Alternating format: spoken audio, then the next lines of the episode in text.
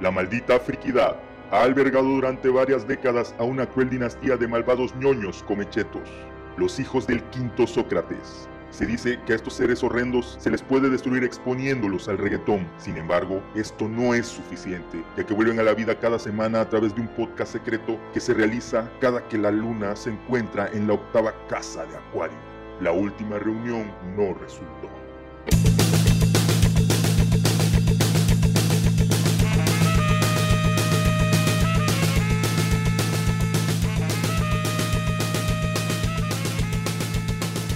La maldita friquidad. Podcast.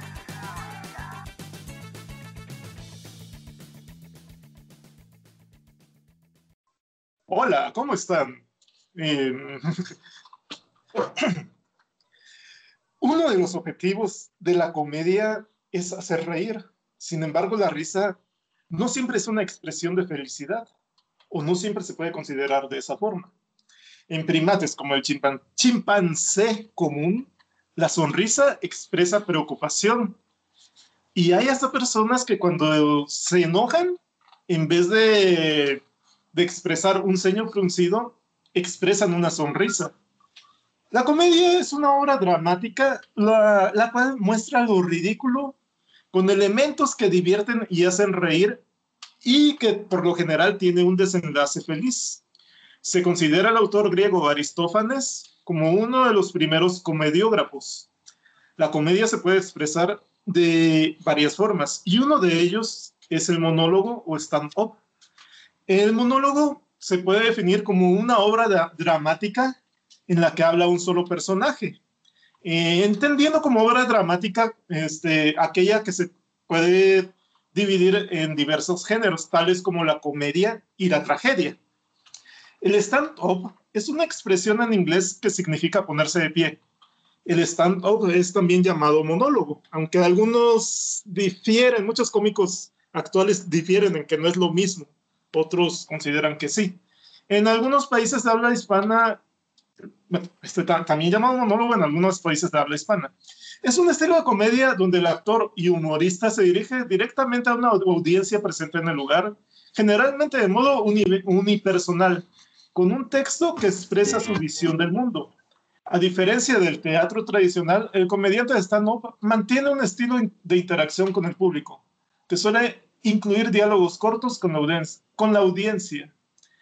Entre las décadas de 1930 y 1950, impulsados y controlados por la mafia, se generalizaron en Estados Unidos los nightclubs, que incluían espectáculos de entretenimiento, incluyendo números de comedia. Estos nightclubs fueron el lugar donde germinó y se generalizó un nuevo tipo de comediante, solo frente al público, sin interpretar un personaje ni utilizar un vestuario dramático, utilizando un lenguaje provocativo y directo. Esta noche están, está con nosotros Marco Antonio Vargas, tu niño. Hola, hola, ¿cómo están todos? Espero que se la pasen bien y se diviertan es, particularmente este, en este programa, porque pues vamos a hablar de comedia. Así que ojalá estemos este, eh, a la altura de lo que esperan este, nuestros queridos escuchas. Y también está con nosotros JM. Adelante, JM. ¿Qué oña, qué oña, mis cotorros frikis? ¿Cómo están? Pues un, un tema muy interesante. Eh, vamos a ver cómo nos va.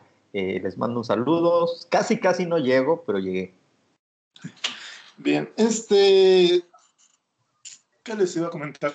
Fíjense que a veces el chiste, al chiste, yo, yo he escuchado a muchas personas que, que lo definen como una, una acción donde tienes que ridiculizar a alguien y por eso consideran al chiste como algo provocativo, algo, algo malo, porque siempre se burla de alguien, ya sea del borrachito, de, de un niño, del, del, homosexual, de la mujer, etc.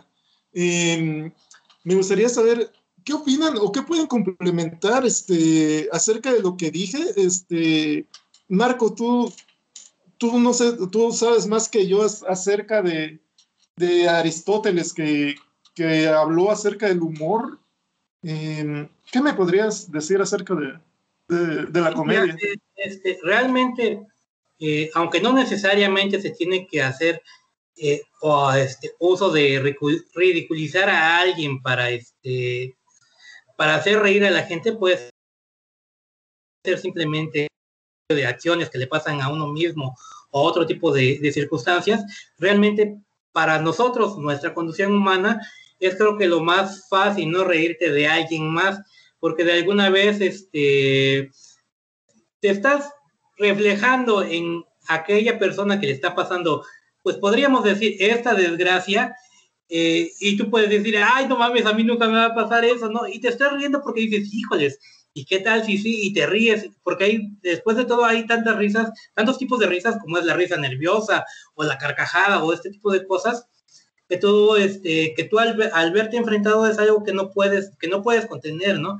Hace un momento te decía que la risa es algo que pues te llega así, ¿no? O sea, no, este, no estás preparado tú para afrontar una risa, o sea, cuando vas por la vida como si nada y de repente te llegas a ver algo chistoso, te comentaba hace rato, se cae, no sé, alguien, lo primero que haces es no te estás preocupando si le pasó algo o no le pasó a alguien algo a esa persona. Primero te ríes y ya después vas a ver, oye, estás bien, no te pasó nada. Entonces creo que sí, este, eh, la forma de que nos reímos, sí, este, sí habla mucho de, nuestra condición, ¿no? Por ejemplo, por acá tengo algunas, una pequeña cita de este, de, de Godet, este, que más o menos dice que en nada se refleja mejor el carácter de las personas como en los momentos de su risa. Es decir, cuando te ríes por la desgracia de alguien más, te estás revelando como una persona pues, realmente mezquina, ¿no? Porque te estás riendo de algo que le pasó a alguien más. Cuando te ríes de alguna gracia, no sé, qué hizo tu bebé o que hizo algo tu hijo, te estás revelando que te está dando, de alguna manera es una risa de satisfacción o de orgullo que tienes ante tu hijo. Entonces, sí, es bastante revelador el por qué nos reímos y cómo nos reímos.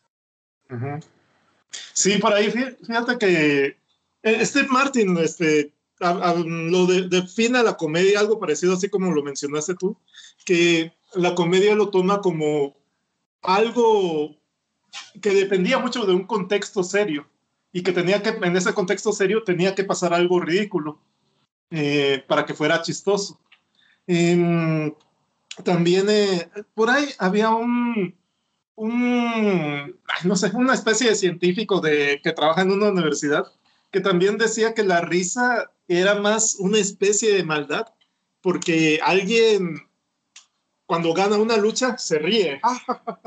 y también decía él, yo creo que exagera, pero él decía que cuando un bebé se ríe después de que, no sé, de que consigue un biberón, ese, se está riendo de, de, que consiguió lo que quiso. JM, ¿qué, ¿qué, opinas de la, de la comedia o qué nos puedes decir acerca de ella? Pues yo creo que, eh, primero que nada, hay que hacer una diferencia sobre, lo que, sobre la risa y la comedia. Son dos cosas que tienen que ver, pero que no necesariamente son lo mismo. Por ejemplo, yo no estoy muy de acuerdo con el ejemplo que decía Marcos, que decía, bueno, cuando tú ves a tu hijo haciendo algo chistoso y te da risa, y eso revela que eres una persona, pues no sé, familiar o, o eso, pero es que necesariamente eso no es comedia, o sea, es reírse de, de algo tierno, pero siento que la comedia es algo diferente, que tiene que ver con la risa como una meta o como un resultado a veces, pero que no necesariamente es así. No todos los chistes te hacen reír, hay muchos chistes que te hacen reflexionar, hay muchos chistes que te hacen eh, preguntarte tu estatus y, y sobre todo creo que una de las grandes características que debe tener y que ha tenido la comedia desde sus inicios es la crítica, es la palabra crítica, o sea, eh, ya sea en forma de sátira, de, humor negro, incluso de humor blanco, siempre hay una crítica a una situación. Puede ser una crítica profunda o puede ser una crítica leve. Eh, hay un humor dentro de, de, las cosas cotidianas y que sí, ahí sí estoy de acuerdo con Marco, que revelan muchas cosas de ti, sobre todo el humor y la comedia revelan el estatus intelectual de la persona que se ríe. Eso yo creo que sí es, sí es algo muy certero. O sea, yo siempre no he entendido, o sea, sí lo entiendo, pero nunca me ha hecho mucha gracia, por ejemplo, la gente que se cae. Y, mucha gente les da risa. O sea, incluso hay programas enteros de gente cayéndose en piscinas, de gente cayéndose de bicicletas, y a la gente les caga de risa eso. En México, el humor siempre es muy sexual. Siempre tiene que haber albur, siempre tiene que haber cosas picantes para que la gente se ría. Y tú, por ejemplo, si ves el humor en otros países, es diferente. Yo no estoy diciendo que sea mejor o peor, simplemente yo creo que sí revela mucho el, humor, el estatus intelectual de la persona que se ríe. Eso no es necesariamente malo ni necesariamente bueno, aclaro, pero sí revela mucho porque una persona a lo mejor con pocas lecturas y con poca vida se va a reír de cosas más sencillas y una persona a lo mejor con un rollo más, más, más más profundo o con más lectura, no necesariamente más inteligente, más leído, no necesariamente mejor persona, tampoco, porque leer mucho no te hace mejor persona, simplemente te hace alguien culto, pero no te hace mejor persona. Entonces, yo creo que ahí estamos, ¿no? No sé si, si me había entendido. Ahorita que, mencionas crítica, este, supongo que también entra, entra mucho, quizás no es como como chiste como tal, pero sí una especie de comedia, no recuerdo el término, cuando, cuando los monitos, los moneros hacen una, una comedia eh, con crítica social o política, ¿no? Eh, sí, es la sátira, ¿no? O sea, es siempre, el, el humor siempre se ha valido de eso, no necesariamente, eso es un humor que se utiliza mucho dentro del ámbito de la caricatura, eh, desde el teatro. Yo creo que la primera comedia eh, oficial o la primera comedia establecida es el teatro griego, que se tienen datos ¿no? del, teatro griego, en donde se hacía eh, específicamente sátira a veces de los, de, los, de, los poderosos, pero disfrazada ¿no? a través de dioses y de cosas así. Entonces siempre la comedia, la comedia en sí, como género, sí busca la, la, crítica, el humor no. El humor es más simple, el humor, como dice Marcos, es por ejemplo, que tu bebé diga agugudada y a ti se te hace muy chistoso que haga eso, pero a lo mejor otra persona le va a valer, va a decir, puta, pues qué, qué risa tiene eso, simplemente. No sé si me explico, como que hay dos cosas diferentes. Sí, o sea, la, este, la comedia siempre se ha ido, la, digamos que la crítica social siempre se ha ido mucho de la comedia, como tú dices, desde tiempos antiguos.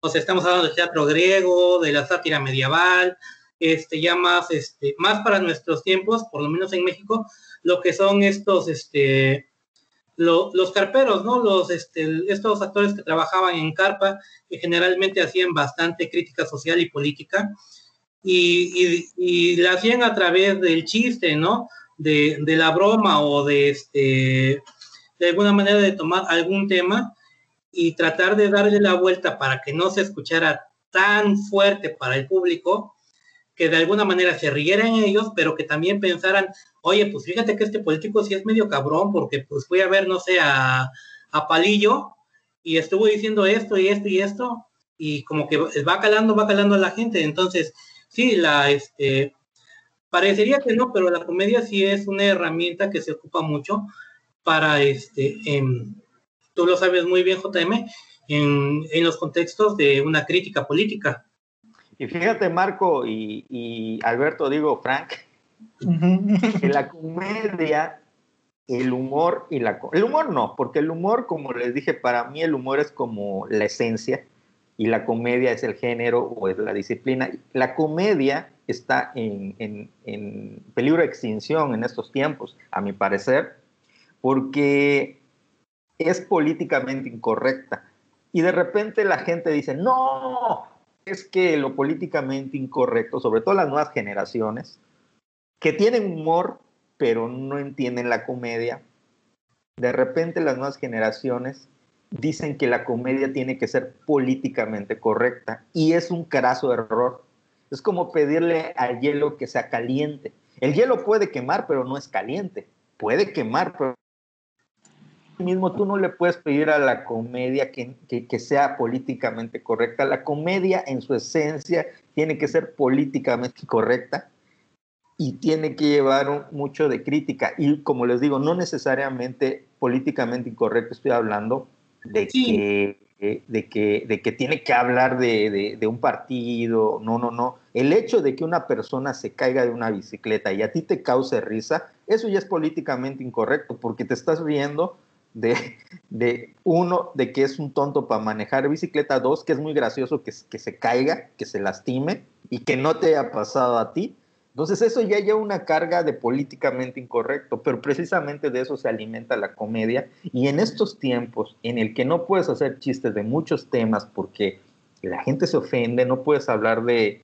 de, la comunidad este, gay, de la comunidad lésbica, no puedes hablar de política, no puedes hablar de religión, no puedes criticar el feminismo, no puedes criticar eh, a los pobres, no puedes criticar a los ricos, no puedes criticar a la Virgen de Guadalupe, no puedes criticar nada en la actualidad, porque todos creen que, eh, que la comedia es irrespetuosa y no es así, simplemente la comedia es la mejor manera de expresar los desacuerdos sin caer en violencia, simplemente es una pugna intelectual que tú planteas y que la otra persona te podría responder de la misma manera con comedia, esa pugna intelectual, pero desgraciadamente el nivel que tenemos de, y yo me incluyo, ¿eh? de, análisis de, las cosas que pasan es lo que, lo que está haciendo que la comedia, a mi parecer, el buen humor,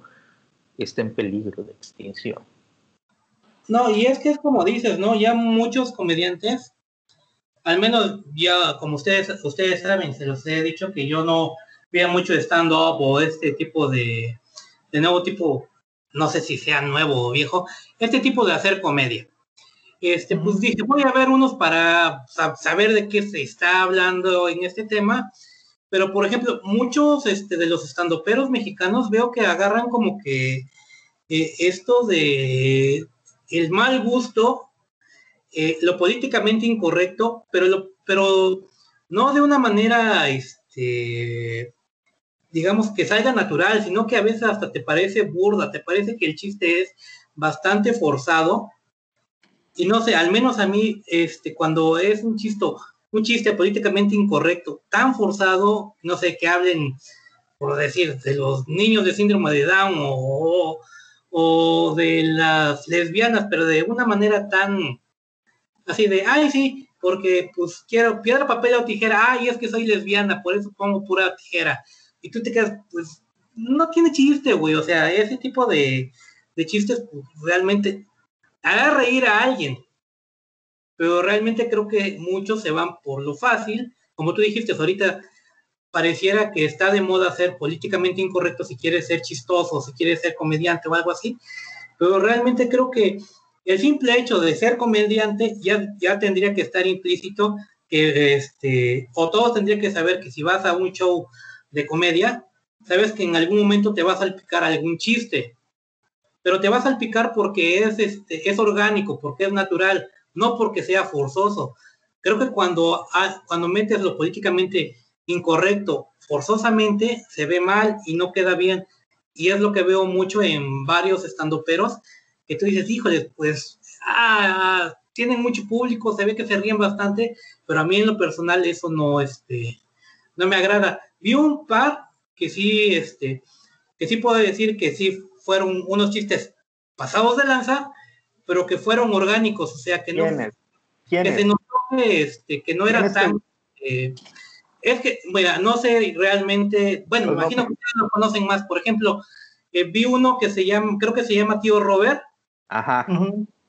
Que me parece que este que sabe exactamente cuál es su trabajo.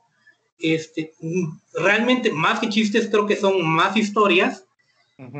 Pero algunas son, este, tú vas viendo cómo va hablando de cosas, tú dices, si lo contara cualquier persona, Sí. Me llama, me llama mucho la atención que hayas mencionado al tío Robert porque a mí, a mí me pasa algo extraño con este personaje Como que tengo una sensación agridulce porque por un lado me, se me hace detestable, pero por otro lado, ya conociendo bien su trabajo, creo que es una persona muy inteligente, muy preparada y que sabe, como bien dices, lo que está haciendo. Este güey es un cabrón que estudió cine y tiene lecturas muy cabronas, pero también tiene un problema que es, eh, eh, tiene el problema del artista, que es despreciable. Muchos de nosotros que hemos convivido con muchos artistas sabemos que son personas difíciles, personas neuróticas. O sea, yo les voy a decir algo, de los comediantes que más me gustan a mí, la mayoría son personas con problemas psicológicos, eh, porque la brillantez en la comedia casi siempre va acompañada con pedos muy cabrones. Le pasó a Robin Williams, le pasó a, ¿cómo se a Jim Carrey, le pasa a un chorro de, incluso comediantes mexicanos que, tienen una personalidad muy, muy límite y eso precisamente hace que su comedia sea brillante.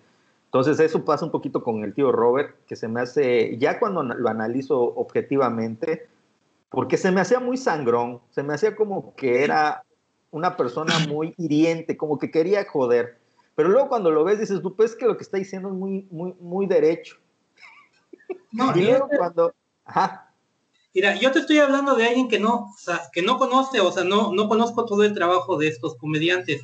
Estoy diciendo de alguien que llegó de nuevo y que más o menos dice, este me gusta, este me gusta y este me gusta. Por ejemplo, te voy a decir por lo menos otros dos que creo que están como, eh, son como que tipos distintos de cómo hacen la comedia que creo que me parecen cada quien bueno en, lo que hace.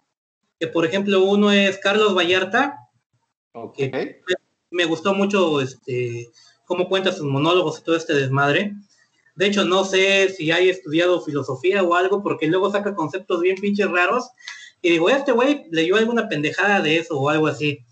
Y por ejemplo, está el otro que creo que se me hace más light, pero que, pero que creo que eh, en, en su chiste ligero sabe cómo manejar lo que es este, ay, ¿cómo se llama? Franco Escamilla. Me parece también alguien que sabe contar, que sabe contar bien una historia.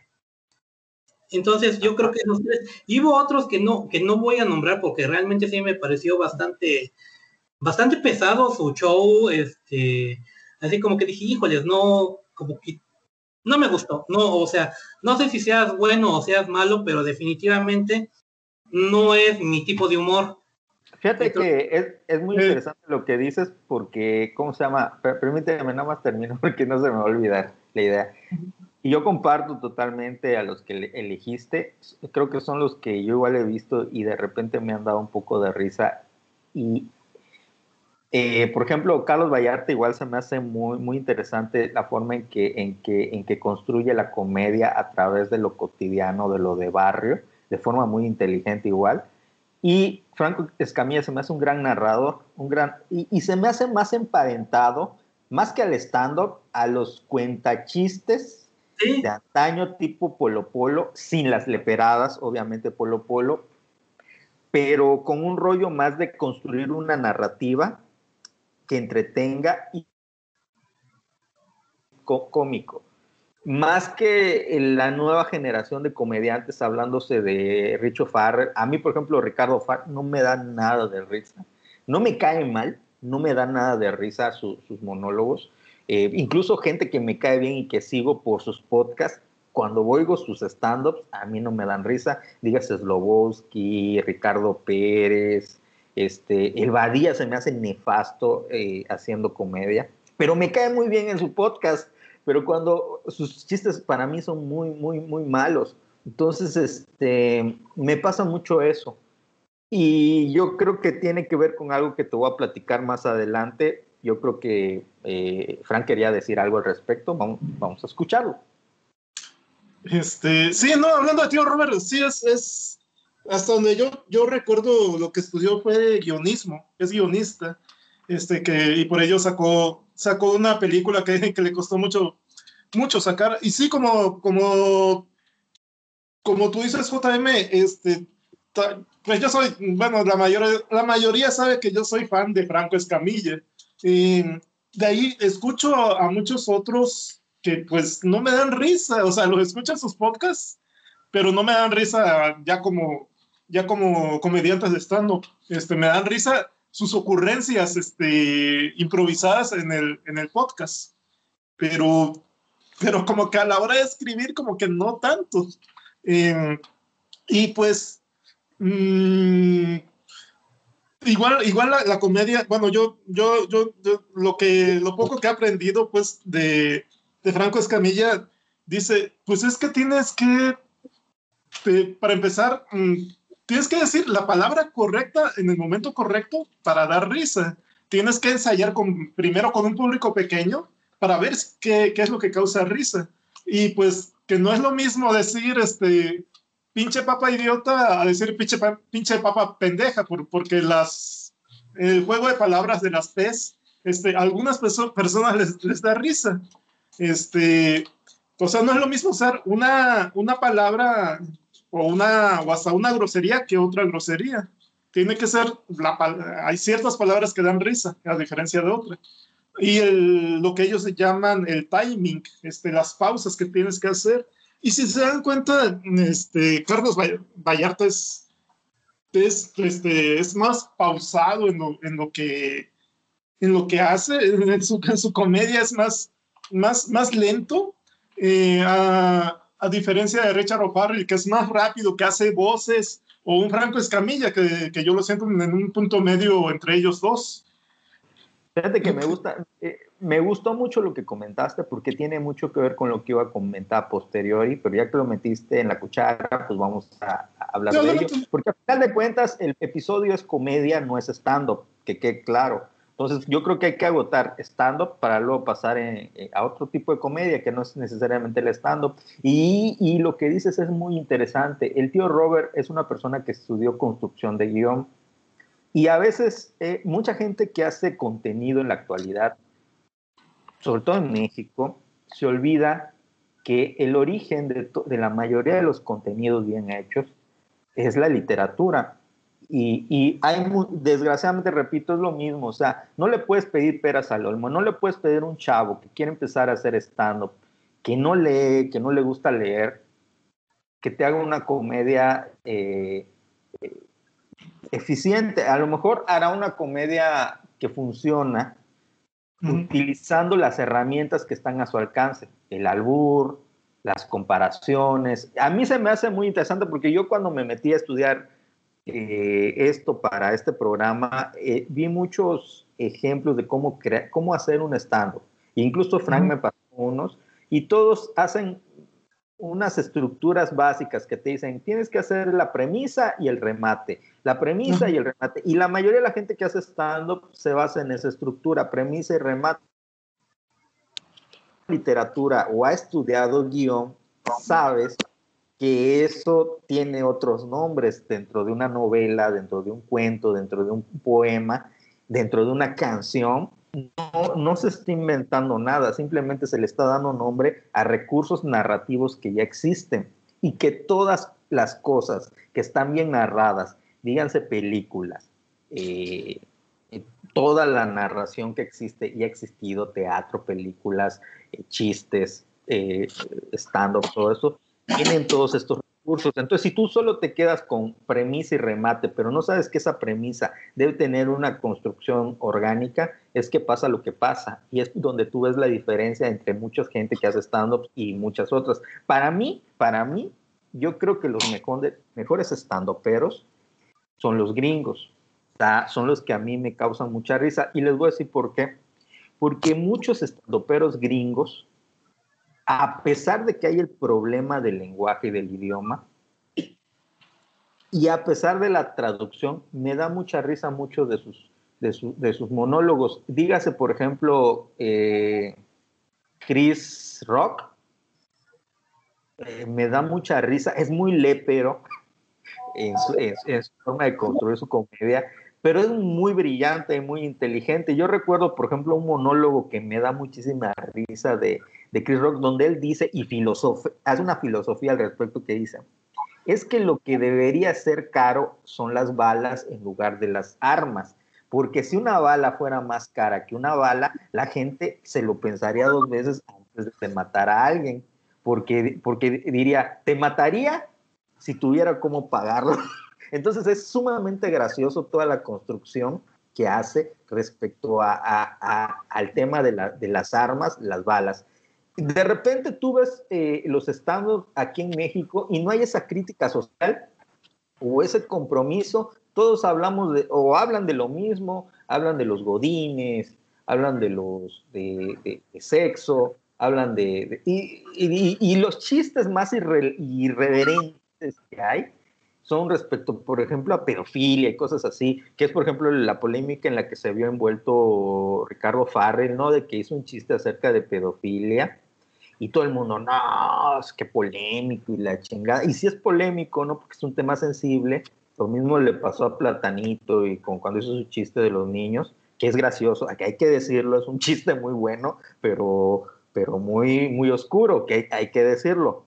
Eh, y de repente estos chistes no se aplican como lo hace eh, Chris, Chris Rock, que lo está aplicando a un entorno político muy inteligente, en el que dice, güey, es que eh, entre, los, entre la, la, la, gente, la población afroamericana, hay mucho crimen, hay mucha matanza, y el problema de, del control de armas en Estados Unidos igual es otro rollo, y te hace un monólogo en donde toca estos temas disfrazados, y es absolutamente brillante. Entonces, para mí, y no lo digo porque sea malinchista, porque a mí me gusta mucho la comedia mexicana, pero los stand-up mexicanos hasta ahorita, no hay nadie que yo diga, mm, está haciendo algo súper interesante o, está tocando temas que a mí me interesen. Que fíjate que ahorita que mencionas lo de Richard O'Farrill, yo, yo recuerdo, no recuerdo exactamente qué dijo, eh, recuerdo este, o sea, lo, que sí sé es que cuando, cuando dijeron que él era, hacía chistes pedofílicos, de hecho le, le dijeron a él que era pedofílico, este, yo recuerdo que pues, que el chiste no, no, no decía exactamente, este, no tiraba de golpe un, un chiste pedofílico, sino que te iba adentrando en el tema, pues, y ya, este, tiraba el chiste.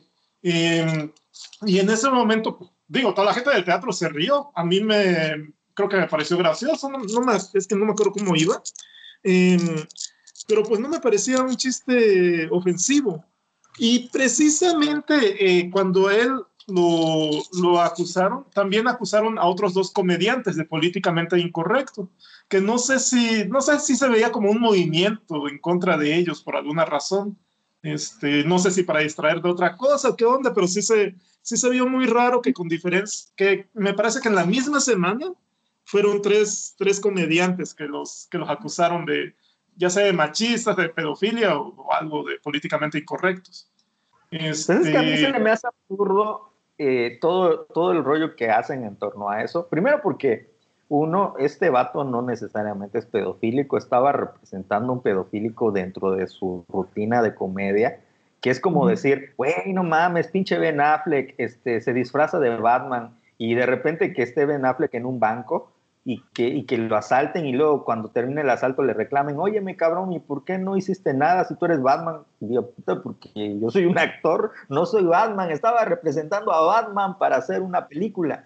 Y es lo mismo que le digan a Richo Fallin, no, que el pedófilo y la chinga, güey, está representando dentro de su rutina a un pedófilo y estaba haciendo una sátira respecto al tema de la pedofilia. Y mm. entonces era un buen chiste, la verdad yo lo vi y era un chiste muy malito, se me hace muy más gracioso el de Platanito, el de los niños, de el pastor. Es más, lo, estoy pensando y todavía me da risa, pero es muy cruel, es muy cruel, la realidad es que es muy cruel y uno no se debería reír de eso, pero pues es gracioso. ¿Qué, quieres que te diga? Ni que diga que no. Entonces, este, el de Richo Farrell se me hace más como que, como que no me da risa, la verdad. Creo que la gente que se estaba riendo era porque lo estaba en vivo y cuando estás en vivo como que te puede hacer más gracioso cosas que no, no lo son.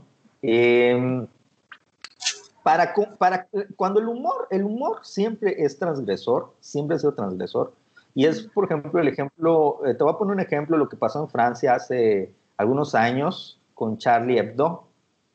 El, semanario Charlie Hebdo es un semanario de caricaturistas transgresores. Eh, eh, dentro del gremio de caricaturistas no a todos les parecía el tipo de humor que se hacía, porque es un humor negro en el que, cual se tocaban temas sobre, sobre la religión, tanto se tomaban temas eh, de la religión católica como también temas de la religión musulmana y de todas las religiones. Entonces, de repente, sí, ellos habían agarrado una tendencia de hacer chistes gráficos acerca de, de, Mahoma, ¿no? Y de, y de todos estos eh, creencias del, de, la comunidad musulmana y eso no les pareció, no les pareció obviamente, estábamos en el rollo este eh, que estaba de en boga ahorita de, de, ISIS, entonces un, un, grupo armado de ISIS se mete a, eh, a las oficinas y hacen una matanza, matan a varios caricaturistas del semanario eh, y, y, se hace un rollo de libertad de expresión muy cabrona. Entonces, desde esa perspectiva hay muchos, muchas cosas que analizar. Por un lado, yo creo que los caricaturistas deben tener la libertad de expresión y los humoristas en general, incluido a Richo Farrell, incluido Platanito, incluido quien me, quien me digas, de expresar sus ideas libremente. Por algo la literatura arropó muchos años al Marqués de Sade, que tiene obras tremendas, eh, muchas catalogadas de filosofía, muchas catalogadas de, de, mucha, de muchas cosas intelectuales a mí no me gusta, nunca me ha gustado la literatura del Marqués de Sade, pero creo que debe haber la libertad de, que existan esos libros y de que la gente los lea y de que te guste o no te guste, de elegir.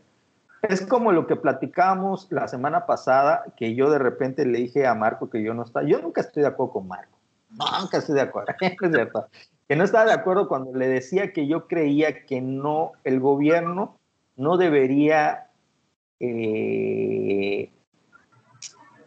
Ser el juez de las personas para que elijan qué comer y qué no, porque estamos hablando de, estas medidas que había tomado el gobierno, ¿no? De, que tenga azúcar, no tenga azúcar, el exceso, y él decía que él, me parece que está comentando, ¿no? Que, los personajes que salen en las, en, los productos, de repente se le hacen muy atractivo a los niños y eso provoca que se vuelvan consumidores en potencia.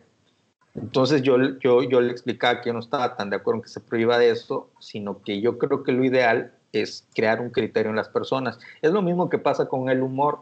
O sea, el, de repente la célula de ISIS le da miedo que cuando sale un chiste de un caricaturista burlándose de su Dios, dice, bueno, pues es que eso si lo ve un niño que se burlan de Dios, pues este niño se puede volver ateo o se puede volver cristiano, que sería peor.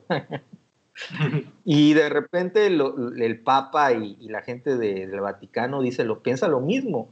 Y de hecho también piensa lo mismo, que hay una película que yo le recomiendo a mucha gente, que no es de comedia, pero tiene mucha comedia, el tema es la comedia, se llama El nombre de la rosa. Y la gente cree que el nombre de la rosa trata de muchas cosas, pero en realidad trata de cómo la comedia es tan peligrosa que, que un grupo de monjes deciden eh, ocultar un libro antiguo que hablaba sobre el tema y que estaba lleno de chistes aparte, porque te lo dicen específicamente en la película, cómo se estaban cagando de risa cuando leían ese libro. Y entonces de repente uno de los monjes entiende y decide que es un peligro, es un peligro la existencia del humor y la comedia, y él mismo postula que este libro es un libro diabólico, entonces, él, muchos, cuando tú vas viendo la película, te, imaginas este libro prohibido y diabólico como el Necronomicon, o te lo imaginas como, como un libro hecho de piel humana y, y, así, y realmente era un libro de chistes, y te das cuenta que el humor y la comedia es tan transgresora que le causa un problema a todos estos sistemas que intentan controlar a, a las personas en masa, porque dicen es que el humor es irreverente, es que la esencia del humor es así y es un problema. Y por eso, incluido en la cuarta transformación, en la monarquía que hay ahorita en las redes sociales, en la cual no hay un rey, sino hay un chingo de, gente opinando sin sentido, es que el humor es tan peligroso en la actualidad y, es por eso que, les duele. y yo pienso que la actitud que uno debe tener es una actitud de criterio, enseñarle a los hijos que hay cosas que son graciosas y que, cosas que no. Es como los que le estoy diciendo, y que yo, por ejemplo, a mí me da mucha risa el chiste de Platanito, pero yo entiendo que es un chiste culero, es un chiste cruel. Entonces, a pesar de que se me haga gracioso, es algo que yo no, no promovería porque se me hace cruel a mí, pero es gracioso y creo que debe haber la libertad de que exista y uno elegir si lo como no. Y ya, cierro porque ya parece monólogo.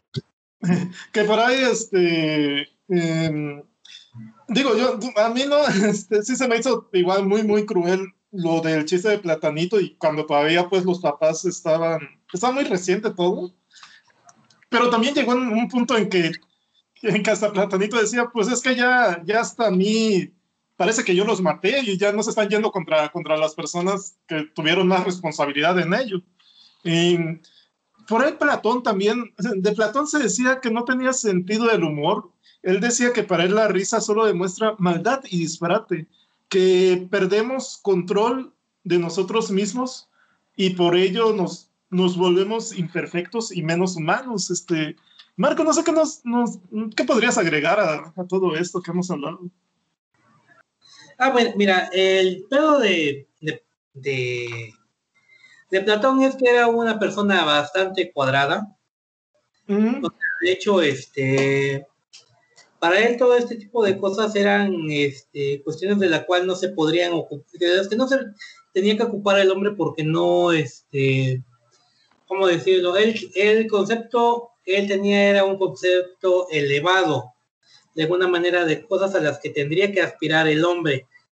Y este y sobre todo este tipo de humor, este, de humor básico, no es tanto que no le gustara este el reír o este tipo de cosas, sino que él juzgaba que la gente se reía de cosas estúpidas y que eso era, digamos, una forma de perder el tiempo y que se podría ocupar en, en cualquier otra cosa, como por ejemplo salir al mercado a provocar a la gente o cualquier otra cosa.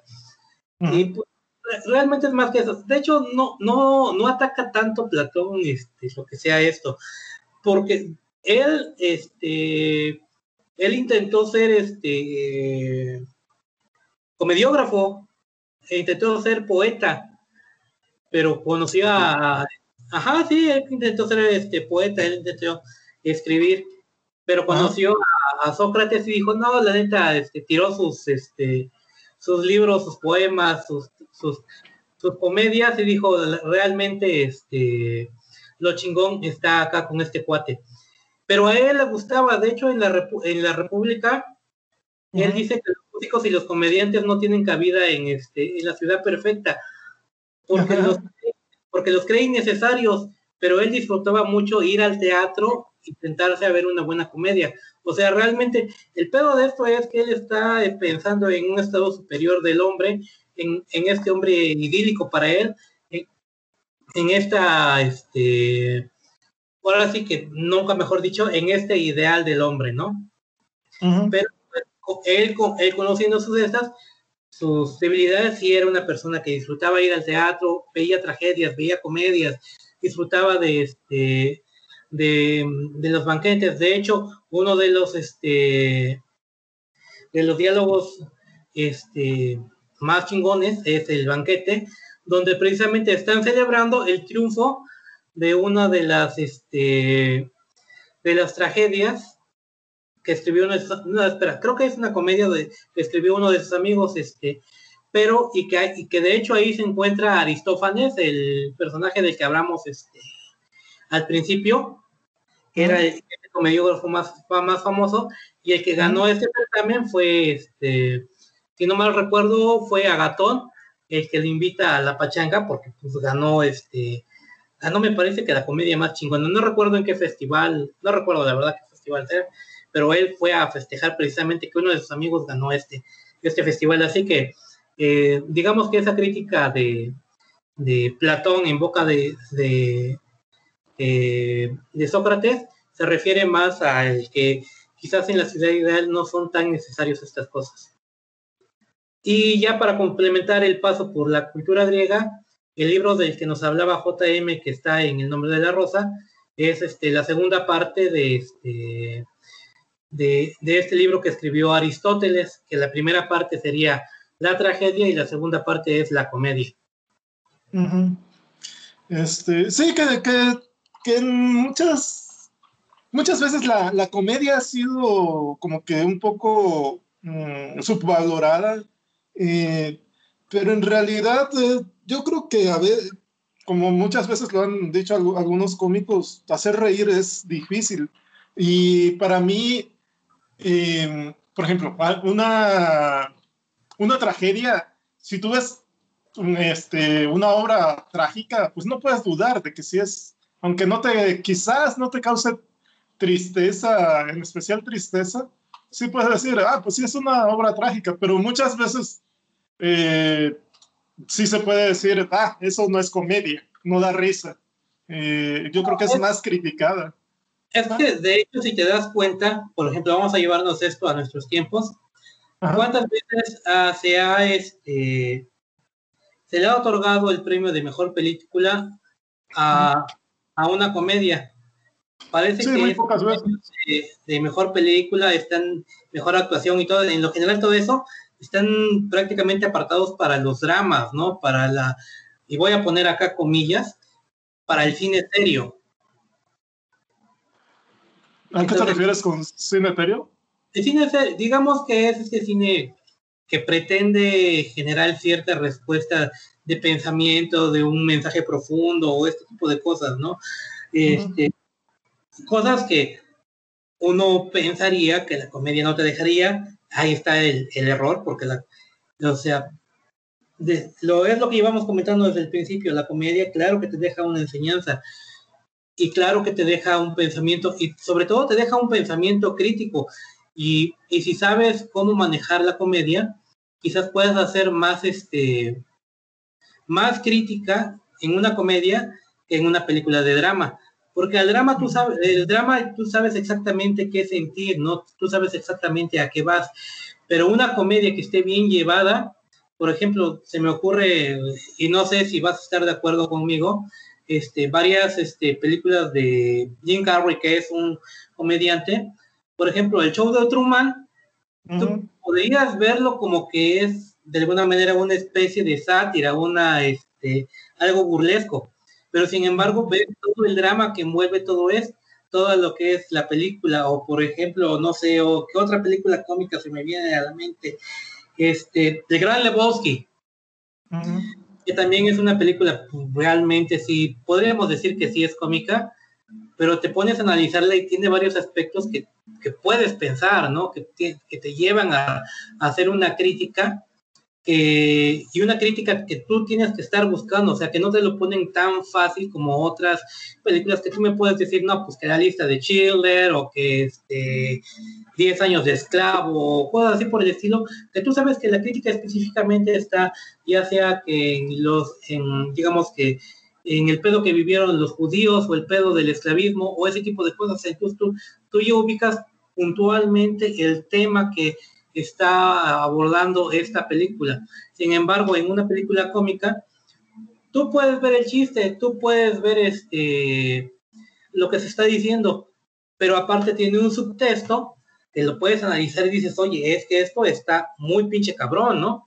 O sea, a eso me refiero entre estas películas que están reservadas para los premios, que muchos llaman películas serias, y que sin embargo no se les da mucho a esta, a esta, a este tipo de películas. O por ejemplo, este comediante italiano, el de la, de la vida es bella, que fue tan criticado por, hacer por hacer una película que tocaba un tema tan serio y endulcorarla de esa manera. Entonces tú puedes decir, no, pero es que esta, este pedo cómico agridulce va muy de la mano con todo lo que es la crítica. Entonces sí, ah. tiene que ver siempre este, este, no, no, no, que. No estoy de acuerdo. hoy, el programa se va a llamar No estoy de acuerdo con Marco. termina, termina y ahorita te digo por qué. No, ya, ya, ese era mi punto, que, o sea, que muchas veces, o sea, el punto que yo quiero tratar es que muchas veces no se toma en serio la comedia, siento que se debía, y, y obvia, y parece una, ¿cómo se podría decir? Esta contraposición de palabras, ¿no? No se toma en serio la comedia, siendo algo muy serio esto, ¿no? Porque puedes llegar a varias personas y hacerles este, crear un pensamiento crítico. Ahora, ve, no estoy de acuerdo con algo que dijo eh, Frank y también con muchas cosas que dijo Marco. Principalmente, por ejemplo, lo que dijo Frank, que no estoy muy de acuerdo, dijo, regularmente, dice, en la comedia es un género que está subvalorado, porque eh, tú cuando ves algo dramático, puedes decir, ah, es dramático, hacen drama, pero cuando ves una comedia y no te causa risa, dices, ah, no sé si es cómico porque no me da risa. Entonces se me hizo como que, como un ejemplo como que muy, como que dije yo, ¿qué? ¿What? ¿Por qué está diciendo eso? Porque eh, tú puedes ver una comedia, no te da risa. A mí, por ejemplo, Scary Movie no me da nada de risa, pero entiendo que son comedias, o sea, funcionan porque entiendo que son comedias. Lo mismo ves con un drama, pues que es dramático, no te gusta, pues es un drama.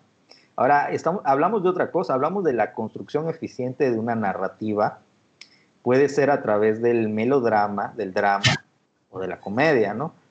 Entonces, otra cosa, eh, eso para lo de Frank, ¿no? Que no, no creo que sea así. Yo no creo que sea un género subvalorado. Creo que es un género... No, es que la palabra no es subvalorado. Analizado de una manera corriente en el país que vive. Mande.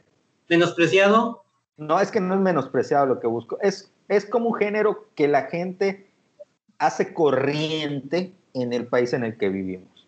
Eh, y te lo puedo decir como alguien que ha trabajado de alguna manera acerca del humor y a veces lo que funciona en, en México tiene que ser demasiado corriente para que la gente le dé risa y te paguen por hacerlo.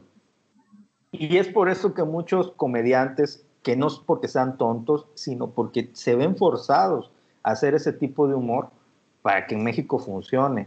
Entonces creemos que el humor, o la comedia, mejor dicho, es algo fácil de hacer porque simplemente tienes que agarrar tres albures, poner eh, un sketch con una vieja chichona mostrando media nacha y eso es hacer humor y hacer comedia. Es una manera, es la manera que se nos ha hecho fácil en nuestro país pero no es la única. Yo creo que la comedia, eh, desde un punto de vista universal y, a través del tiempo, es uno de los, de, los géneros más respetados que hay. las personas que, eh, tú no, no, me dejarás mentir, Marco, la gente que estudia filosofía, la gente que estudia literatura y, y hace cine, sabe que la comedia es el género más cabrón eh, que existe y más complicado porque precisamente se cree que es el más sencillo.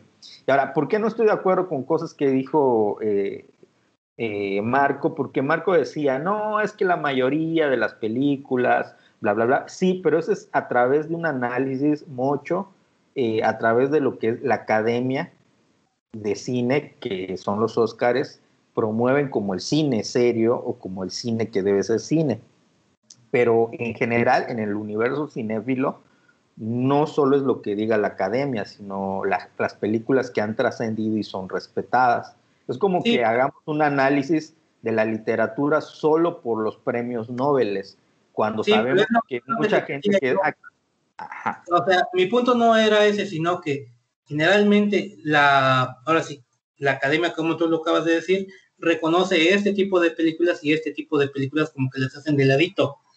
Entonces, ese era el punto. No tanto que no trascendiera, porque, por ejemplo, digamos, esta película que hablábamos al inicio, Frank y yo, la de Chaplin de, del dictador, pues tú la puedes ver ahora y, tiene varias formas de, estudio. Sin embargo, creo que para la academia como que a veces pasa tiempo, ¿no? O sea, como que la dejan pasar. Entonces, sí, ese, ese, esto es lo que te quiero decir que en su momento no es tomada en serio. Quizás después sea valorada o revalorada o todo este tipo, porque así pasa siempre, o sea, por, ejemplo... yo te voy a decir algo, sí son tomadas en serio y sí son tomadas en cuenta, eh, te voy a decir por qué. Porque es que el problema que hay aquí es que estamos muy casados con lo que es un género estructural. Por ejemplo, agarramos y decimos, ah, eh, las comedias de Jim Carrey.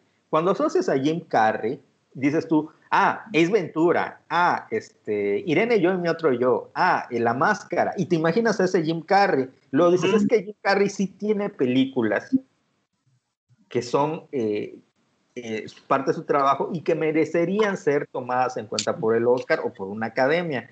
Pero es que sí lo son. Y por ejemplo, eh, esta que dices tú, el Truman Show, es que el Truman Show no es una comedia regular de Jim Carrey, y el Truman Show es una comedia con melodrama. ¿Sí? De hecho, tiene mucho de melodrama esa, esa, esa, esa, esa película, ese guion.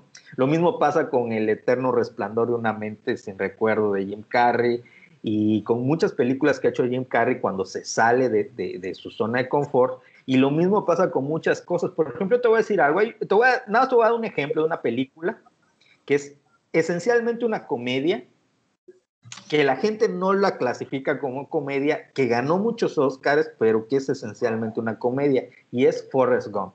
Forrest Gump es esencialmente una comedia. Está construida como si fuera una comedia y, eso, y la estructura narrativa es de comedia, pero también...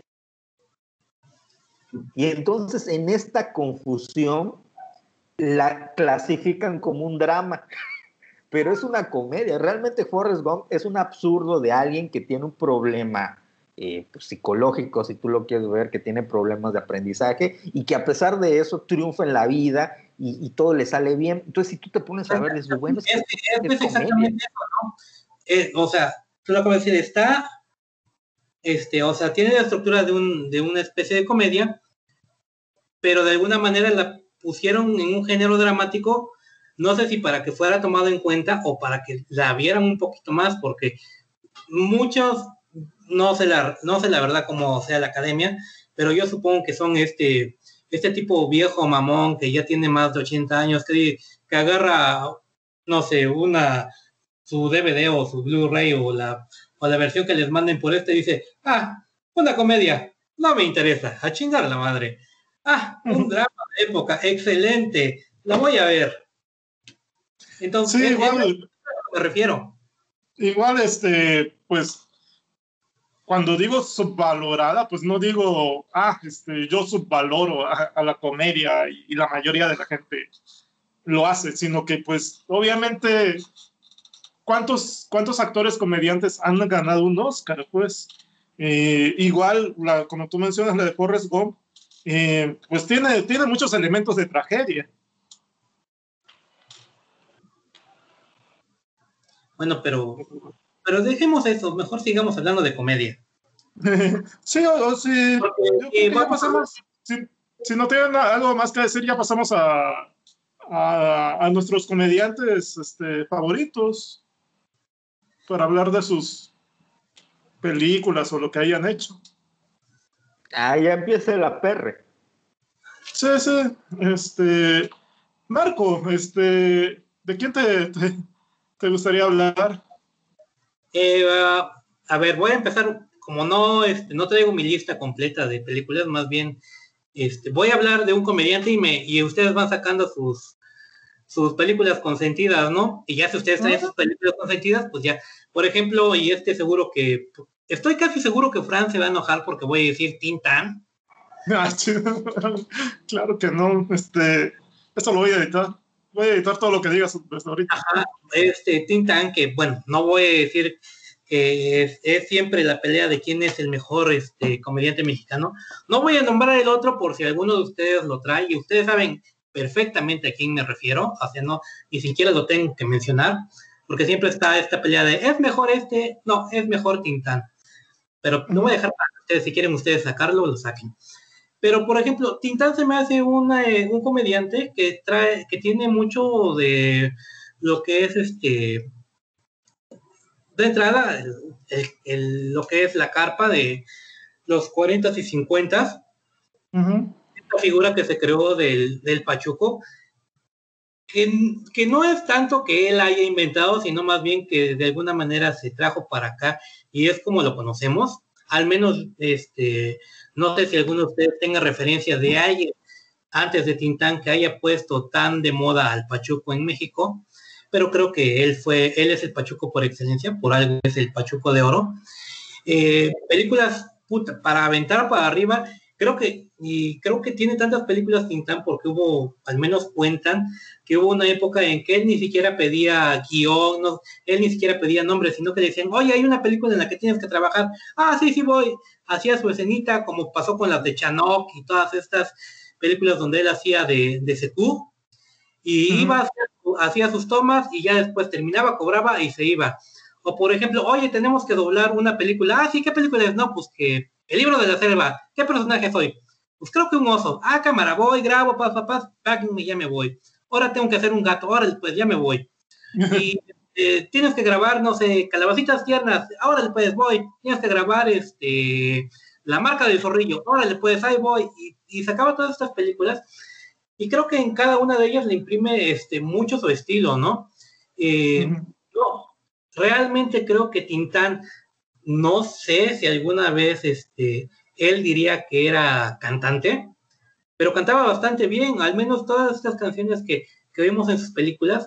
De hecho, he escuchado varias canciones de Chava Flores en voz de Tintán y creo que es la versión, las versiones que más me gustan de, este, de las canciones de Chava Flores en Tintán.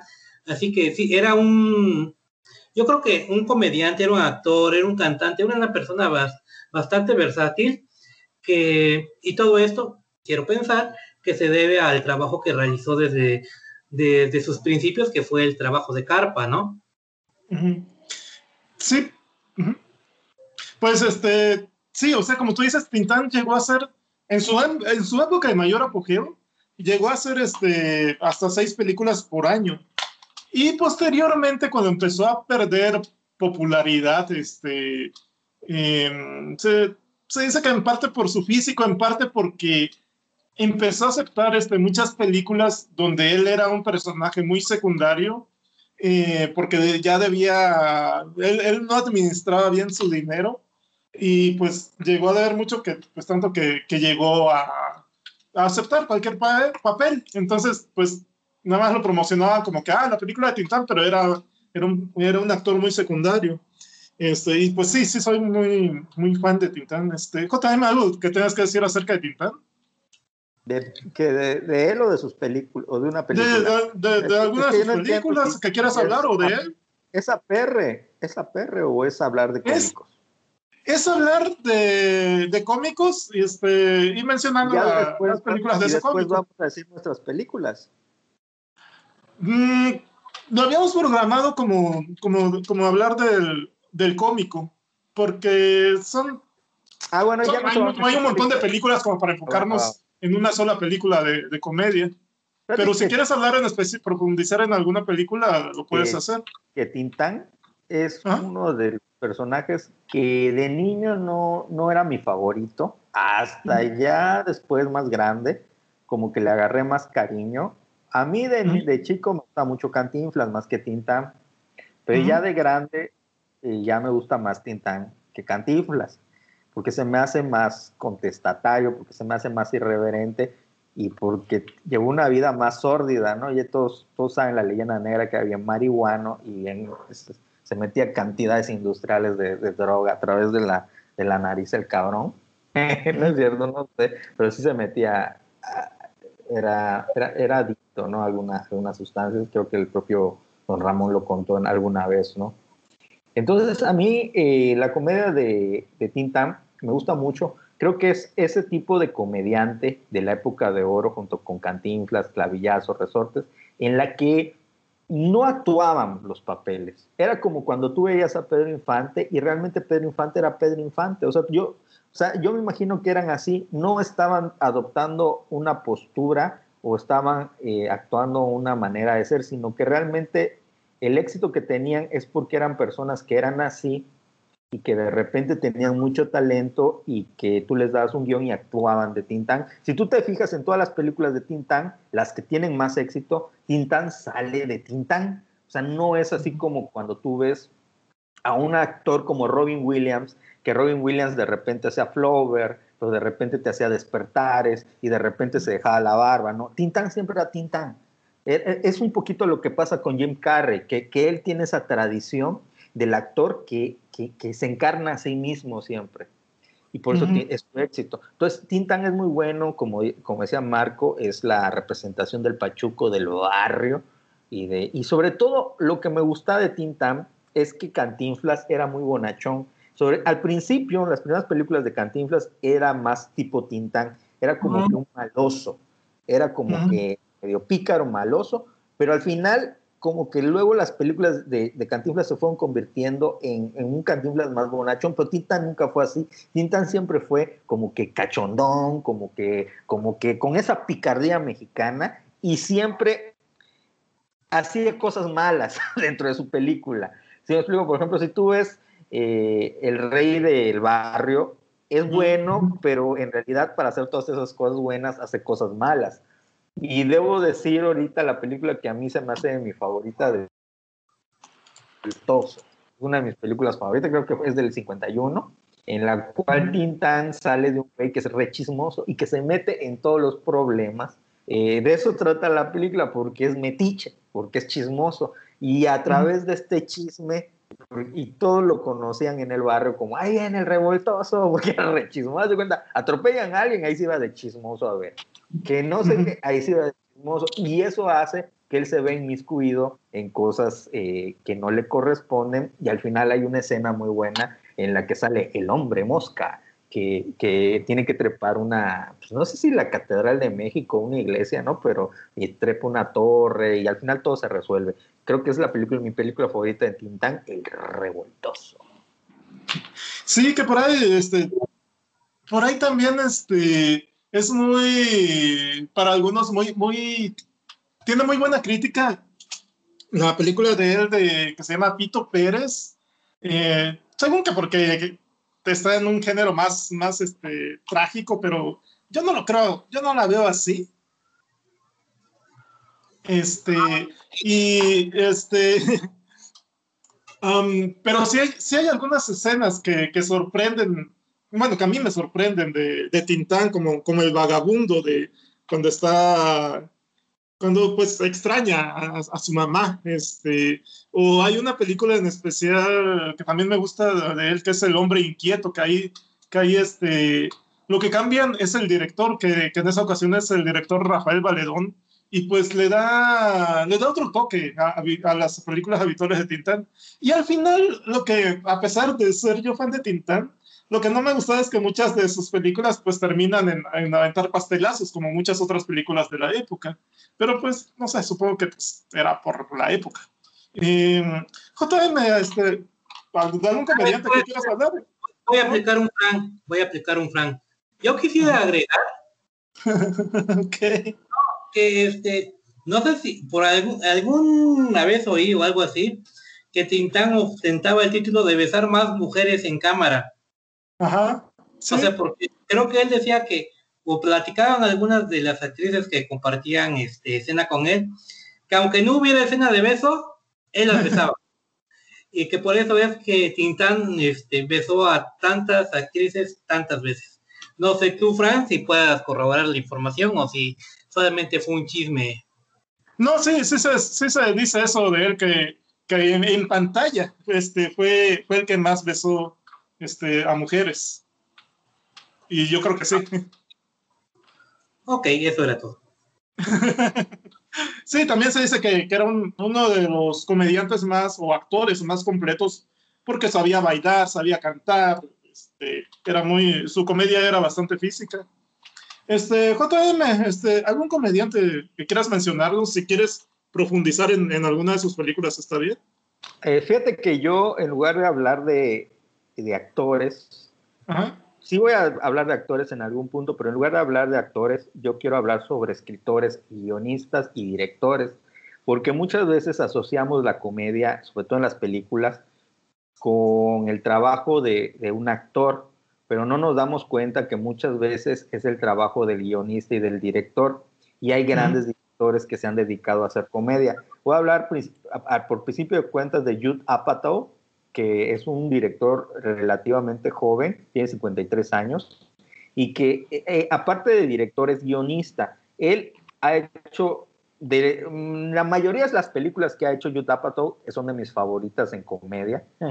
y es además guionista. Él, ha, escrito guiones como eh, Happy Gilmore, de Cable Guy, el, Mentiroso Mentiroso, eh, el cantante de bodas, eh, Bruce Almighty, este, que es este, no me acuerdo cómo se llama en español, la de Bruce Almighty, Todopoderoso, ¿no?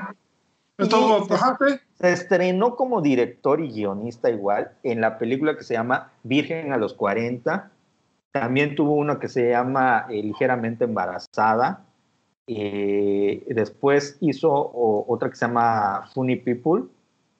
Eh, son 40. Dirigió una que se llama Trainwick. y hizo una de las series que son de mis favoritas, eh, de todos los tiempos, igual de comedia, los sitcom que se llama Freak and Geeks, que es una serie donde salió este, muchos actores de la actualidad, este, como Seth Rogen y, eh, eh, este, ¿cómo se llama? El, ay, no me acuerdo de su nombre, pero es el hijo de, de Harry Osborn en Spider-Man, este de... ah, tengo muchos datos. X. El caso es que Yu Pato es un director que, aparte de ser guionista, director y actuado igual, es como que creó toda una generación de nuevos comediantes eh, que se han inmiscuido en su trabajo, como, repito, como, como Seth Rogen, igual ya es director y escritor, y como, ah, ¿cómo se llama? Me lo voy a buscar rápidamente. James Franco, es el que, que decía y se me hace imprescindible su, su filmografía.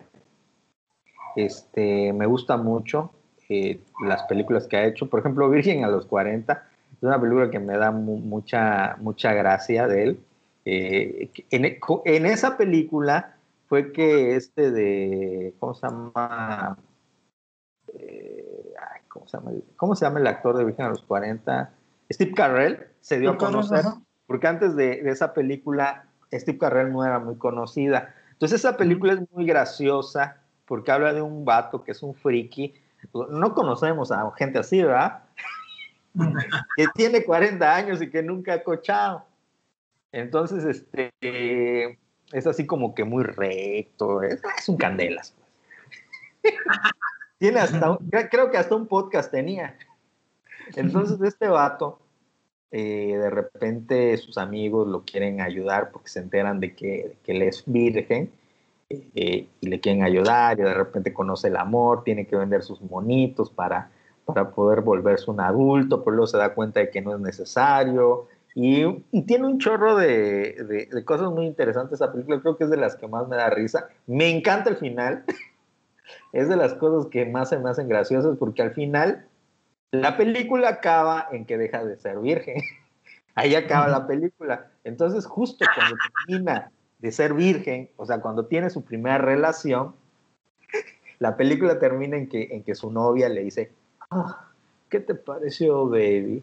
¿Qué te pareció? Y él se queda así, en la cama, así con los ojos pelados, viendo al techo, y de repente empieza a cantar, When the moon Is in the seven house.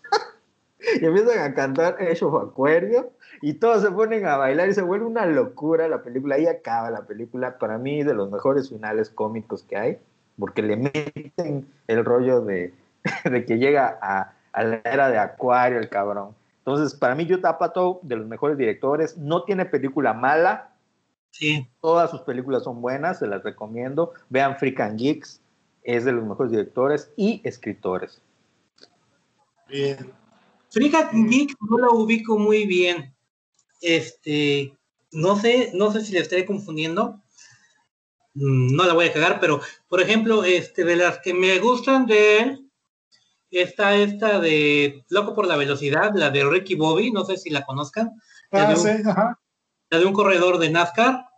Está otra que también creo que es de las de las super favoritas mías, que este que por el momento todavía no la podría ver con mi hijo más pequeño, que es la de Super Cool, que también es de esta banda de adolescentes que tratan de armar una buena peda. Óyeme, que Super Cool no la dirige él, solo la produjo. Ajá, Pero y- sí, que- sí es de su grupo. O sea, sí es de su. es de su- o sea, porque lo que, por ejemplo, veo que trabaja mucho con Jim Carrey, por ejemplo, ¿no? Porque está este, las locuras de, de Dick and Jay, está Mentiroso, Mentiroso, está por ahí que otra de Jim Carrey, no recuerdo. Eh, bueno, también trabaja con Adam Sandler, trabaja con el este gordito que no, que no recuerdo, nunca se me, nunca se me... Con Seth Rogen. ¿Qué- ¿Cómo? Seth Rogen. ¿Es el gordito? Ajá, es un güero, así muy liso. Así como tú, como que tiene el pelo como tú. Jonah Hill igual. Ajá, entonces sí, este, o sea, ahorita, este, ya me metí a ver, este, más o menos su filmografía. Y pues sí, como dices, o sea, hay desde la comedia súper ligera hasta la comedia que tú puedes decir, no mames, cabrón, ¿a poco esta es de este güey? Por ejemplo, mm, está ligeramente embarazada, que se me hace una de las comedias más ligeras del mundo, o sea, es una comedia romántica. Virgen a los 40, como tú dices, el final es, este, de hecho, no, no recuerdo si primero pasan unos segundos y, ay, eso es todo, y pues, son cuestiones de segundos, y ya el segundo round es el, el verdadero final, ¿no? Este, ya cuando de veras da todo lo que tiene que dar. Y así está el Doctor Cable. Hay, hay varias películas, no podría decirlas todas que, que son este, de él, pero que sí este, son muy, muy recomendables. Bien. Eh, bueno, eh, mi turno. Voy a mencionar a alguien que no sé si se les ha pasado por la mente mencionar. Eh, Jim Carrey nació en el 62, es de Ontario, Canadá. Él, este, bueno, ha hecho, tiene en su haber muchas películas, este, como Los pingüinos de papá, Las locuras de Deca Jane, Todopoderoso, Bruce Hamilton, Eterno resplandor de una mente sin recuerdos, o Eternal Sunshine of the Faultless Mind. Y, pues, obviamente la, la película por la que lo conocimos la mayoría fue La Máscara de Max. Una anécdota que, me, que, que, que recuerdo es que, dicen que acá, en el cine de acá, en esa época, este, de esta de cinema, Cinemas Gemelos, pues pusieron eh, la película La Máscara y, y, en la siguiente sala la película El Hombre Sin Rostro de Mel Gibson. Y bueno, decían que era chistoso. Eh, yo recuerdo que cuando vi la máscara. Pues, Era un no, chiste, pero... pero me dio risa que no me dio risa. No, este, es anécdota, JM. Este, bueno, el, el, caso es que cuando yo vi la máscara, cuando, este, yo rápidamente lo relacioné con Tintán, o sea, porque era, era una persona muy, con comedia muy física, este, joven, eh, y que y que en algún punto pues sale vestido como Pachoco y yo lo primero que dije, ah, se vistió como Tintán, le está copiando.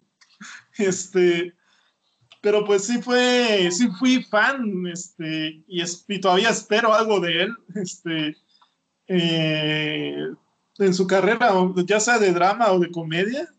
Eh, y pues es una persona que, que últimamente ha caído en, en, en algunas rarezas, eh, involucrado con una novia que se murió, este, también es antivacunas, a, habla de, da a entender que cree en algunas conspiraciones, pero en general, pues es, es, ha sido una persona que fue muy, muy sobresaliente en algún momento.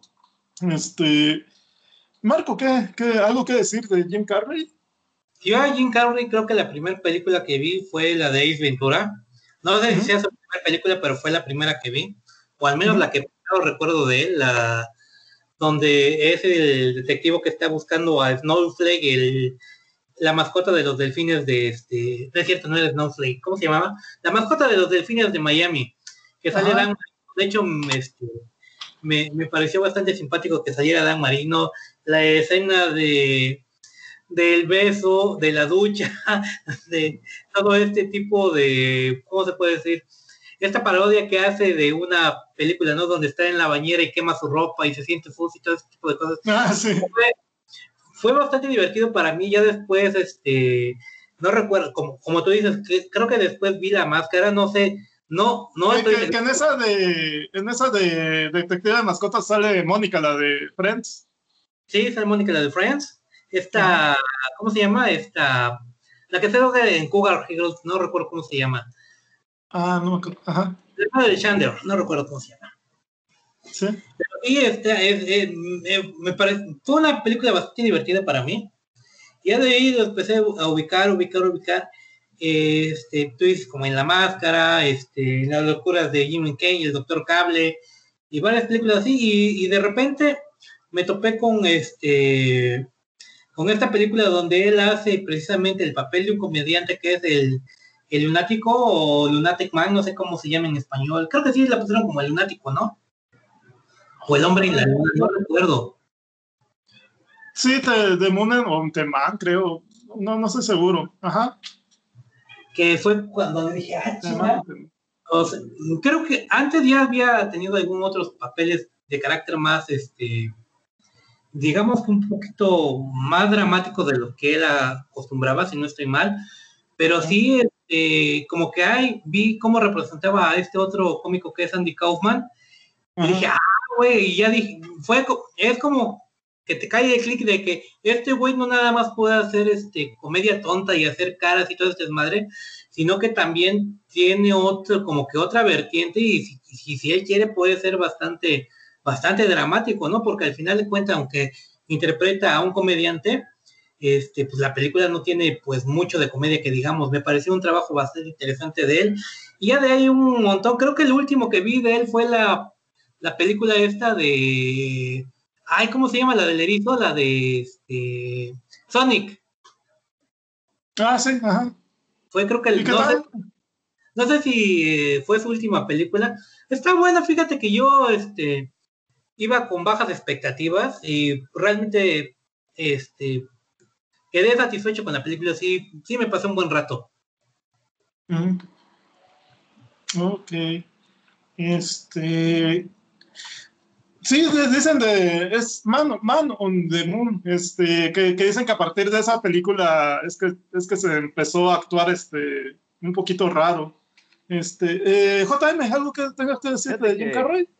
Fíjate que Jim Carrey para mí es uno de los mejores comediantes que han existido, que nos ha dado la, la, comedia en los últimos años, pero, pero, pero, pero, pero, así como, buen de comediante es, ha hecho películas muy malas, muy nefastas, y ha hecho obras maestras. Pero es normal, ¿no? Sobre todo en, a los comediantes de su generación les pasó mucho eso, dígase de Adam Sandler, eh, etcétera, etcétera. Son muy pocos los que no cayeron en ese exceso de, estar en una zona de confort y, quedarse atrapados ahí. Yo lo que le respeto de repente a Jim Carrey es que sí rompió esa zona de confort con películas como bien dice Marco, como Truman Show, como Man of the Moon, como eh, El Eterno Resplandor de una mente sin recuerdo, etcétera, etcétera. Tiene un par de películas ahí que, que se salen de la convención de lo que creemos que es Jim Carrey pero, pero también dentro de la convención de lo que creemos que es Jim Carrey tiene obras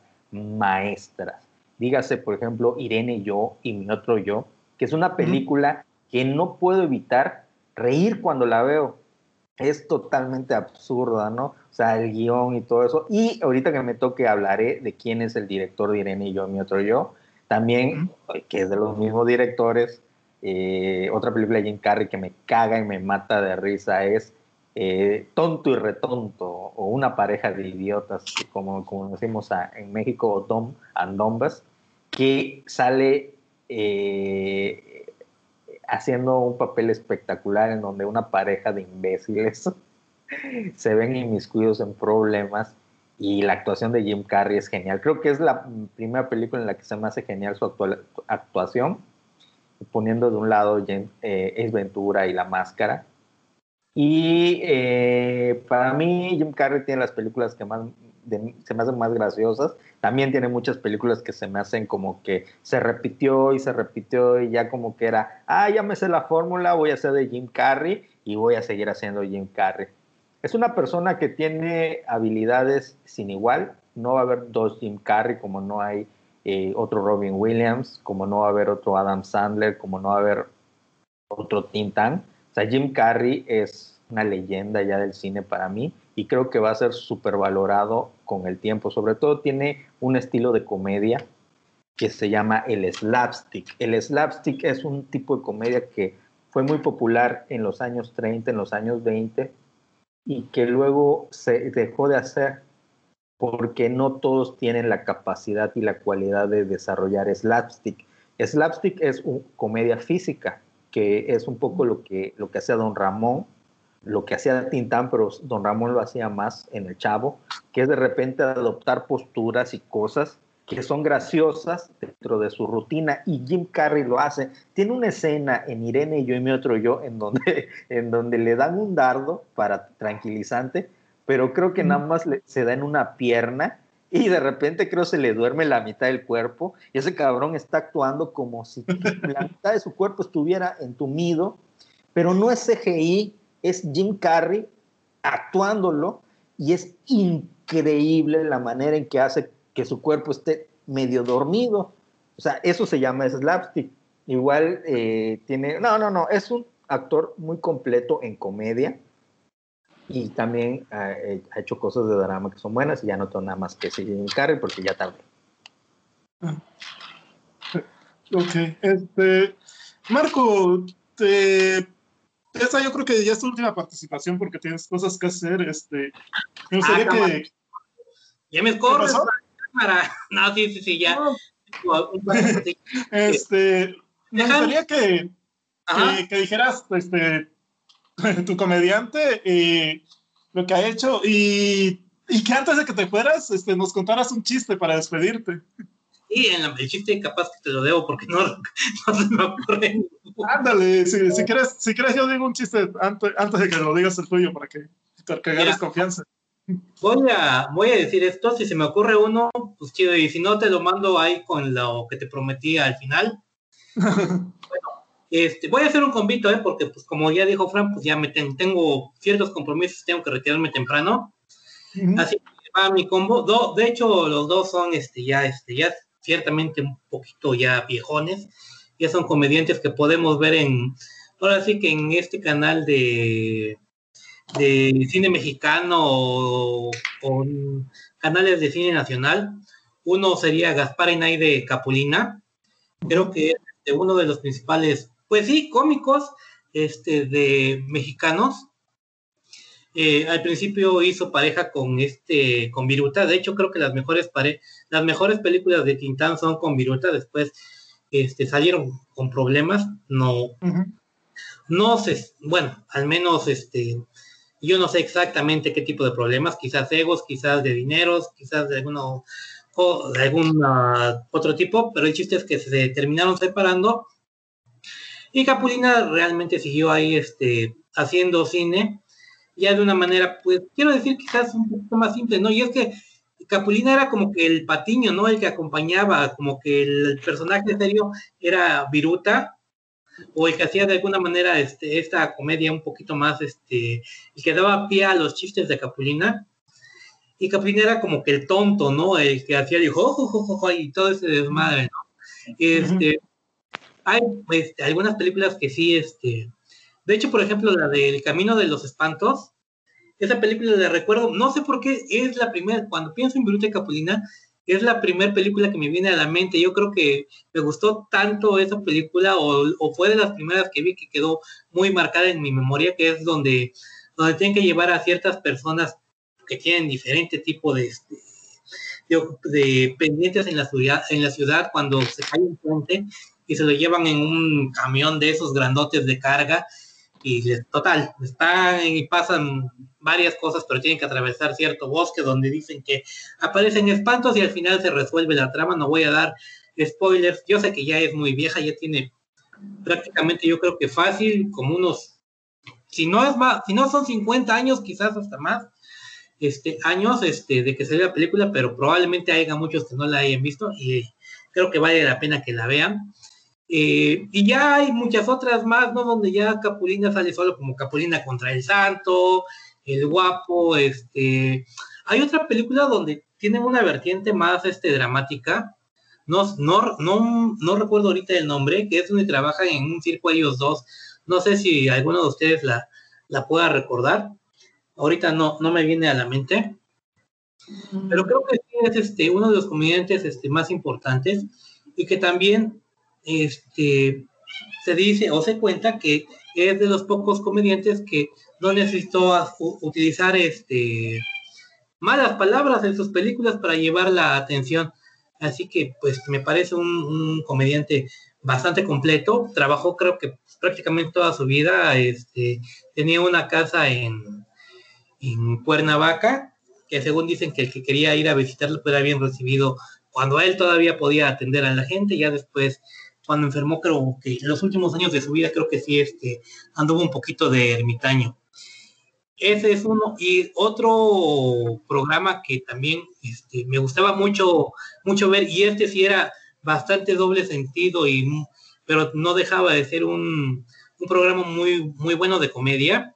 Eran, eh, y sobre todo era comedia porque es lo que decimos hace un momento al principio, era una comedia y aparte era una especie de crítica este, a la sociedad, que son los polivoces, que son estos... Eh, estos dos este, cómicos, estos dos actores, que era Eduardo Manzano y Enrique Cuenca, que hacían varios, este, varios personajes en su, en su, en su show y que, y que trataban de retratar cierto, este, cierta parte de la sociedad, ¿no? Por ejemplo, están este, este policía que siempre tenía este, al convicto, al este, ¿cómo se llamaba? Este, al que siempre estaba bien pasado de marihuana, que era el hippie, este, estaba Chano y Chon, que eran los inditos, estaba este eh, Agayón Mafafas, estaba este, y Juan Garrison, estaban Dobas y Don Teofilito, que por ahí me recuerda a mi suegro, Don, Teofilito, eh, estaba, eh, ¿qué otro por allá? Ah, pues el Mostachón y el Watch que también eran muy, eran muy buenos sketches, el Puas y el Molacho, que era una, pues, ¿cómo se puede decir? Como un, este, retrataban lo que era el Puas Olivares, ¿no? El boxeador. Eh, y había, tan, no recuerdo que otros por ahí había otros, este, ¿cómo se llama? Gordolfo Gelatino y, y Doña Naborita, que me recuerda a, mi látigo y a mi hijo. Eh, sí, este, era, era, era tan simpático verlo y ver, por ejemplo, este, doña, Naborita te representaba la, la mamá mexicana, ¿no? Que tiene que dar todo por su hijo. Y su hijo es el típico huevón que no trabaja, que se la pasa sin hacer nada y que pues todo lo consigue porque pues ahí está su mami y se le puede y le puede facilitar el trabajo. El Wachanwer y este el mostachón, que era el mostachón, el este güey capitalista, poderoso de dinero, y el Wachanwer, que era el trabajador que trataba, que trataba de, eh, de, entrar a un sindicato o formar un sindicato, y el Wachanwer nunca lo dejaba porque decía, no, es que mira, no te conviene por esto, y siempre era, siempre lo mandaba que tú vas a ser compadre, voy a ser compadre de uno de tus hijos, tú vas a ser asociado de esto, tú vas a hacer esto, no, me parecía fantástico ese, esos dos, pro, ese programa de los polivoces, Chano y Chon que siempre entraban con sus chistes, este, hay picosones, este, entre, entre sketch y sketch, y todos estos tipos, estos personajes me parecían fantásticos. No sé ustedes qué tienen que opinar al respecto de estos dos, este, bueno, en el caso de, Capulina y en, el, y en el caso de este programa que es este, los poli ¿Qué pasó? Este. eso. ¿Puedes quitar tu mod? Ahí está. Este. Antes de hablar nosotros, cuéntanos tu chiste. Es que no me acuerdo, güey. No, no, no, no, no, me acuerdo de ningún chiste. Te, te digo yo uno para que te animes. Ustedes den su opinión y ahorita me acuerdo de algún chiste. Eh, te vas a ir, ya, ya falta dos minutos para que te vayas. No, no, den su opinión, den su opinión. No, es que la verdad son, son comediantes que no, que no ubico muy bien. Ni, siquiera los polivoces los vi. Este, tú, JM, este, ¿tienes algo que decir acerca del Congo de Marco? Eh, tienes silenciado tu, tu micrófono. Perdón. Este, Capulina no me gusta, lo vi de niño, de, obviamente de niño se me hacía gracioso, ya más de grande como que se me hacía muy sangrón, no, no, no, no se me, ya no se me hacía chistoso. No lo he vuelto a revisar igual y ahorita veo una de Capulina y me dé me de mucha risa, pero pues como que no me llama la atención ya, la verdad. Eh, creo que es un, dentro del panteón de dioses de la comedia, eh, Capulina sería para mí un dios menor, eh, no, no, incomparable con gente como Tintán o, o, Cantinflas, ¿no? o incluso el propio Clavillazo y, y, y, Adalberto Martínez Resortes, que Adalberto Martínez Resortes sí participó de esa decadencia, igual que, que Tintán en la época de los 70, que es la época en donde más brilló Capulina en donde ya la comedia ya no era el cine mexicano de oro, sino que era diferente. Bueno, tuvo mucho éxito Capulina, a mí la verdad no, lo respeto, no me gusta. Y los polivoces sí me tocó la colita cuando era muy chico, yo me acuerdo que era el boom. O sea, los polivoces en su momento eran como, como Eugenio Derbez, o sea, era así el top de topes. Este, e, ellos junto con Héctor Suárez, eran así como que los comediantes del momento, en los 80s, en final de los 70s. Entonces me acuerdo mucho de los polivoces, eh, de las películas, de, todos los personajes que, dijo Marco. Creo que había igual mucha crítica social en ese momento, en ese tipo de sketch, y, se me hace muy bueno. Me parece que el que era el genio ahí era el morenito. Uno se llama Lalo Manzano y el otro era... ¿Cómo se llama el otro? era Lalo Manzano, que era el güero. ¿Cómo? Enrique Cuenca.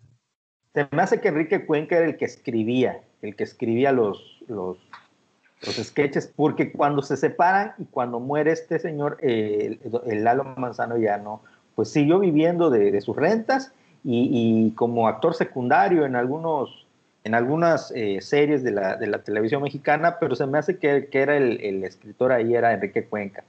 Excelentes, imperdibles los, los polivoces, este, y ya nada más, no tengo nada más que decir. Bueno, un, un, chiste, un, chiste, para niños. un chiste, bueno. este, eh, chiste para niños de Chiapas. ¿Qué le dijo un jaguar a un jaguar? ¿Qué le dijo qué? Un jaguar a un jaguar. ¿Jaguar you? A huevo. Ay, no, Fra, ¿por qué chingado se lo quema? Yo igual lo sabía, pero me lo aguanté. Perdón, no, padre, no, pues lo editamos. chistes, o sea, yo, yo me sé chistes de niños porque tengo sobrinitos chiquitos y, y luego se me olvidan. O sea, ahorita ya no me sé chistes pesados. Pero bueno, este, me dio gusto platicar con ustedes. Este, hay este Ahí los escucharé a, este, cuando esté terminado el, el, programa. Y pues me despido. JM, este, un gusto platicar contigo, aunque ya sabemos que nunca estás de acuerdo conmigo, con lo que digo. Frank, saludos. Nos vemos. Y bueno, pues ah, los dejo que sigan platicando, ¿eh? Adiós. Sale pues, hasta luego, cuídate. Ahorita me acordé de una anécdota de los relacionado con los polivoces de este hace eh, hace unos meses este, fui a una reunión antes de la pandemia este y uno de los de los invitados estaba tomando y siempre toma toma mucho. Eh, su esposa nos estaba contando de que de que ya ves de esas no es tan grande es, es una mujer de unos 40 años pero por alguna razón, eh, muchas mujeres se les caen las cejas, no sé si de tanto depilarse o por qué razón, este, y se llegan a tatuar las cejas. Y el esposo ahí estaba, ahí estaba diciendo, no, pues a mi, a mi esposa le dicen la I madre de, de tanto que, de ya con las cejas tatuadas. Ahorita estoy en proceso de divorcio. Le dicen la ahí madre. Ah, ay, ay, ay. Ahí, madre. Y se la pasó burlándose toda, toda la fiesta y, y, hasta donde sea, ahorita está en proceso de divorcio. Pero bueno. Pues yo creo que ahí este... um, sí, tam también por acá um, se decía, se dice que no sé si fue al final de su vida o, o, o este o durante un tiempo que Gaspar Enaine Capulina vivió en Whistler. A mí me contaba un, un amigo hace unos 20 años que, que pues él de niño este, veía a, Capulina en, un, en, el parque de Whistler, donde él vivía. Y, y pues de que se veía con dinero y bien, pues no sé. bueno, mm, J, JM, te tocaba a ti. Pero ¿dónde es Whistler? ¿Mande? ¿Dónde es? Es, un, es, un es, una población de acá de Chiapas. Ah, bueno, yo ni sabía. Dices Whistler, yo, ¿qué Whistler? ¿Dónde es eso? ah, perdón, este, para todos los que nos escuchan, Whistler es, es, un, es una región de acá de Chiapas. Eh, de, también alguien, eh, había una persona que, que era maestro. pero, que, pero Capulín es chapaneco. No, es de Puebla, él nació en Puebla, pero por alguna razón hasta donde yo he escuchado así extraoficialmente, vivió en Whistler. O sea, también, también había un profesor de, de danza que hacía coreografías, hacía coreografías de 15 años y todo, que alguna vez le dijeron, oye, es que te habla Gaspar Einaine, que quiere, que quiere que le hagas una coreografía para su sobrina y que de pronto, según él, que de pronto llegó un helicóptero por él y que no sé qué, y que pues todo llevó a, donde vivía. Que yo no, no, sé si creerle o no, pues, pero, ah, pero sí, sí es muy mencionado que vivió acá en Whistler. Cuando yo vivía en Campeche, Ajá. leyenda urbana muy cabrona de que este de Clint Eastwood vivía en Campeche. Y esta leyenda urbana fue sostenida porque en esa época Clint Eastwood no se sabía dónde vivía, él andaba como que, como que para evadir la fama, de repente lo veían viviendo que en la India, que en Argentina, no sé qué, y de repente había corrido el rumor por medios de que estaba en México. Y mucha gente en Campeche decía, no, Clint Eastwood vive en Campeche. Hasta decían que en, qué mansión vivía. El malecón y eso incluso fue eh, sustentado por algunos medios locales, de que Clint Eastwood, la gente ve a Clint Eastwood, y que se, hacía llamar eh, John Smith, una mamá, hace un nombre así gringo, y luego resultó que no era verdad, que era un señor que era un gringo que vivía ahí en, en Campeche y que se parecía a Clint Eastwood, y como toda la gente lo veía güero que se parecía a Clint Eastwood, decían todos, no, es Clint Eastwood, es Clint Eastwood, bueno, nunca fue Clint Eastwood, acá. Entonces, igual pasó. Sí, igual, igual sí. Eh, ok. Sí, también en, en, Puerto Vallarta se dice que vivió este, el que hacía de Francis, de, este, de, de los hermanos de Malcolm, eh, hace unos años. Pero bueno. Eh, este, JM, este, adelante con tu comediante o director, de, director de comedia, no sé lo, que me quieres mencionar. Ok, mira, fíjate que yo en la actualidad te voy a hablar de, unos hermanos que se llaman los hermanos Farrelly. Para mí los hermanos Farrelly son los, de los directores que más gracia me hacen después de Yutapato, o creo que antes de Yutapato, porque son los directores que han hecho más películas de comedia que más risa. La mayoría hechas por Jim Carrey. Las mejores de Jim Carrey las, las hicieron los hermanos Farrelly, las dirigieron los hermanos Farrelly. Y es tan grande su escalada que han tenido como directores que de hecho el año pasado uno de ellos ganó eh, el Oscar a Mejor Película, me parece, o Mejor Dirección, por la película The Green Book, este, que no es una comedia en sí, es como que comedia con melodrama, o sea, tiene muchos dotes de comedia, pero no es en sí una comedia como las que hacían. Dentro de las películas que han hecho los hermanos Farrelly, podemos hablar de eh, Tonto y Retonto o Un par de idiotas, o Dumb a Dumber en inglés, este, Loco por Mary, que es una de las más geniales que hicieron, Irene, yo y mi otro yo. Hicieron una que es con, con este cabrón de Bill Murray que se llama Osmosis John, que es como que animación hicieron eh, una que se llama Shallow Hall, que no nos dice nada, pero que se llamó Amor Ciego en, en, español. Y es donde sale mm. Gwyneth Paltrow y Jack Black y que él lo hechizan para que vea a Gwyneth O sea, supone, supone que Gwyneth Paltrow es una gorda y lo hechizan para que la vea delgada. Dice la Fever Pitch, donde sale Drew Barrymore y Jimmy Fallon, que es buenísima. De hecho, esa no tiene mucho que la volví a ver, que es de un güey que está obsesionado con un equipo de, de béisbol que se llaman los Medias Rojas. Y está muy interesante porque precisamente ese año, un año anterior que hacen la película, eh, los, los eh, Medias Rojas, perdón, ganan el, la serie mundial. Y entonces este, está muy chido esa película, se la recomiendo, se llama Fever Pitch o Amor en Juego, algo así, Amor en Juego. Después hizo una película con, hicieron una película con Ben Stiller que se llama, eh, eh, ¿cómo se llama?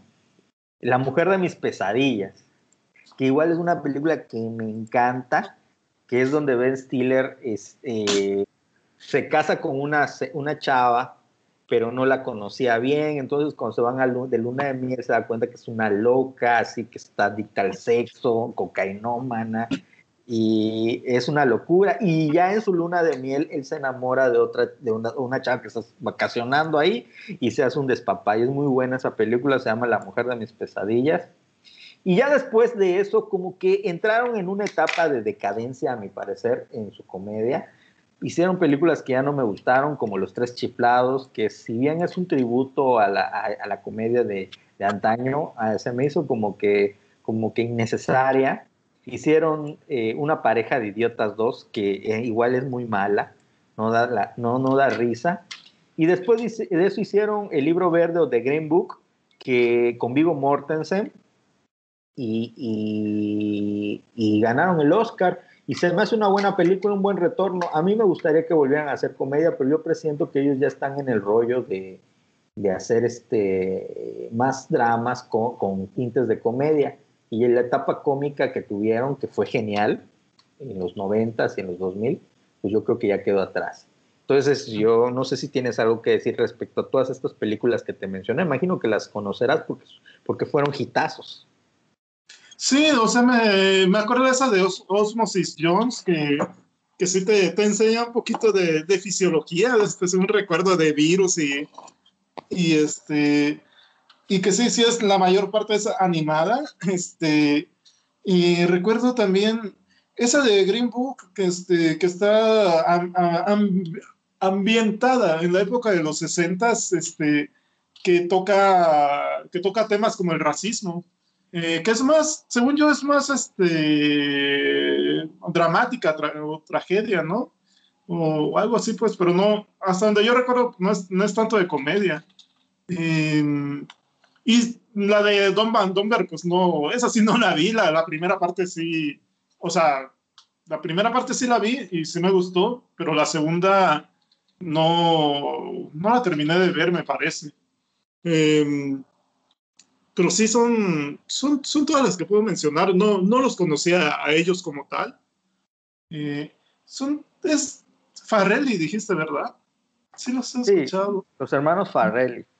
Sí, sí los he escuchado, pero sí, no los ubico tanto por sus... No, no, no los ubico a ellos en específico. Este, pero sí los he escuchado. Eh, bueno, eh, yo el que quiero mencionar es a a Bill Murray, este, que, que, ya lo hemos mencionado este, ahorita. Eh, su nombre completo es Williams, William James Murray. Eh, tiene 70 años y pues es de Estados Unidos. Él, no sé si, bueno, sí, sí es como tal comediante, aunque ha hecho varias cosas. Eh, para mí su humor es un poco, es bastante sarcástico.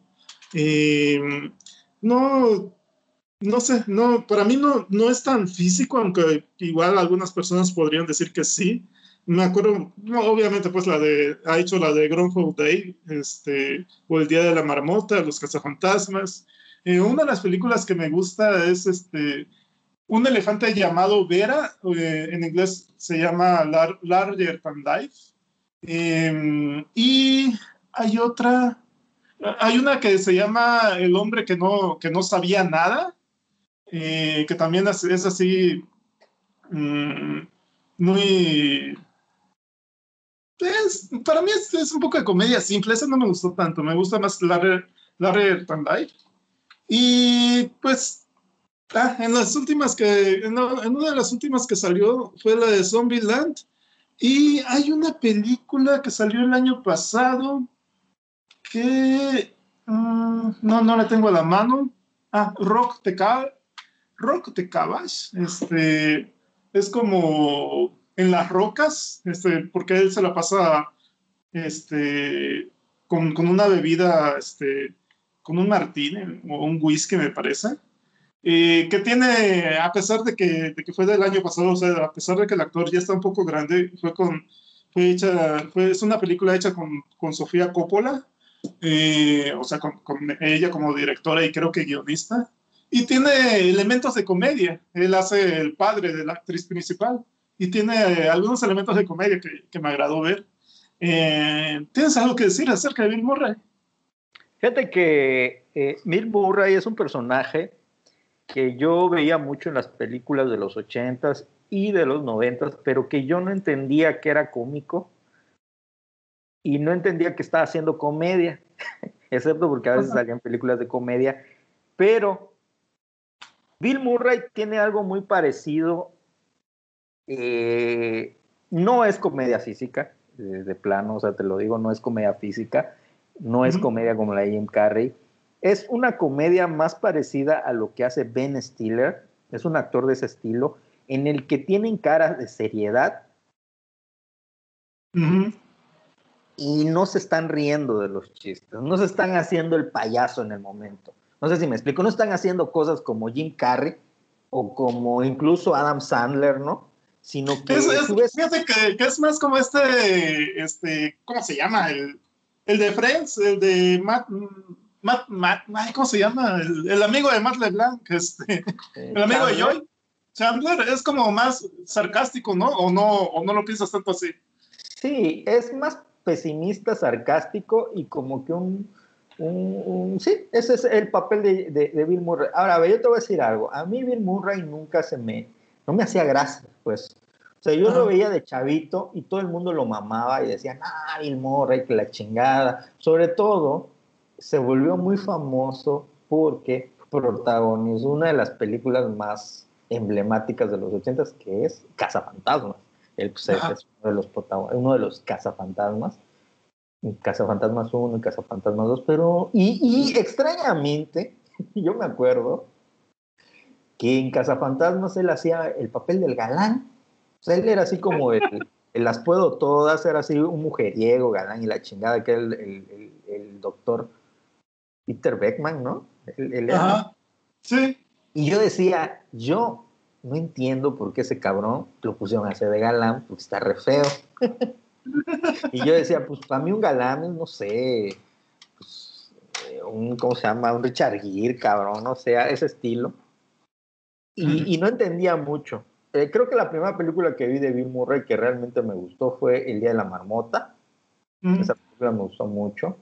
Y de ahí mm, no, no te diría muchas. Eh, pero, pero Bill Murray sufrió un fenómeno a principios de los años 2000, después de unos años en el que pasó a ser un X, sufrió mm. un fenómeno a, a, principios de los 2000 en que se revalorizó como, como, como actor. Y fue precisamente gracias a Sofía Coppola y una película que se llama Lost in Translation, junto con. Scarlett Johansson, que es una película, me parece, del 2003. Mm. Eh, o de 2001, a ver. Mm. ¿Del 2003? Es una película del 2003 en la que un actor venido a menos, un actor eh, fracasado ya, pero que vive de su, de su, pasado, se va a Japón a filmar unos, unos programas y se hace un romance sui generis entre ella y una jovencita posiblemente 30 años menor que ella, que es Scarlett Johansson. Y es muy bonita esa película porque no hay nada de, de sexual ni nada, sino que es como que un amor muy platónico, muy romántico. Y es una comedia romántica, en realidad es una comedia romántica eh, que no da risa, o sea, tú la ves y no te estás cagando de risa, pero la película es una comedia romántica, tiene toda la estructura de la comedia romántica Y es una gran película, es una película muy melancólica, diría yo, es la palabra exacta, que te hace pensar ¿no? sobre la, el tiempo, sobre cómo pierdes el tiempo, sobre las relaciones de pareja. Me acuerdo mucho, muy bien, de que él es casado en esa película y que su esposa quiere renovar la cocina o algo así y le habla todos los días a su esposa, pero en lugar ya de preguntarle, oye, ¿cómo te va, mi amor? ¿Qué estás haciendo? Simplemente le habla para decirle, óyeme, este, fíjate que quiero poner la pared de color amarillo. Este, te voy a enviar las muestras de amarillo. Y él le vale tres cuartos de, de riata los, los colores. Y, es como que muy, explora muchas de esas cosas. Y a partir de esa película, eh, Bill Murray tuvo un, un chorro de buenas críticas y empezó a hacer otras películas ya en, en, de viejo. y, y, es que participa en películas como este, La vida eh, ah, chingados, no tengo acá. Eh, coño. Ah. Se me, se me Lost in Translation. Después de eso aparecen películas como eh, Coffee and Cigarettes de Jim Jarmusch y La vida acuática de Steven Sisu. De... Esa no la he visto. ¿Tú ya? ¿Tú ya? Sí, ya la vi. Ya la vi. ¿Y qué tal?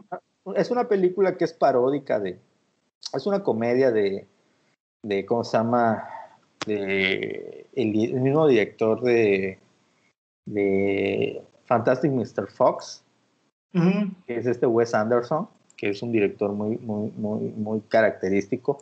El tipo de humor, si no te gusta el director, no te va a gustar eh, ese tipo de humor, porque no es un humor de, de, que te caes de risa. Es muy buena, sobre todo en lo visual, a mí me gusta mucho.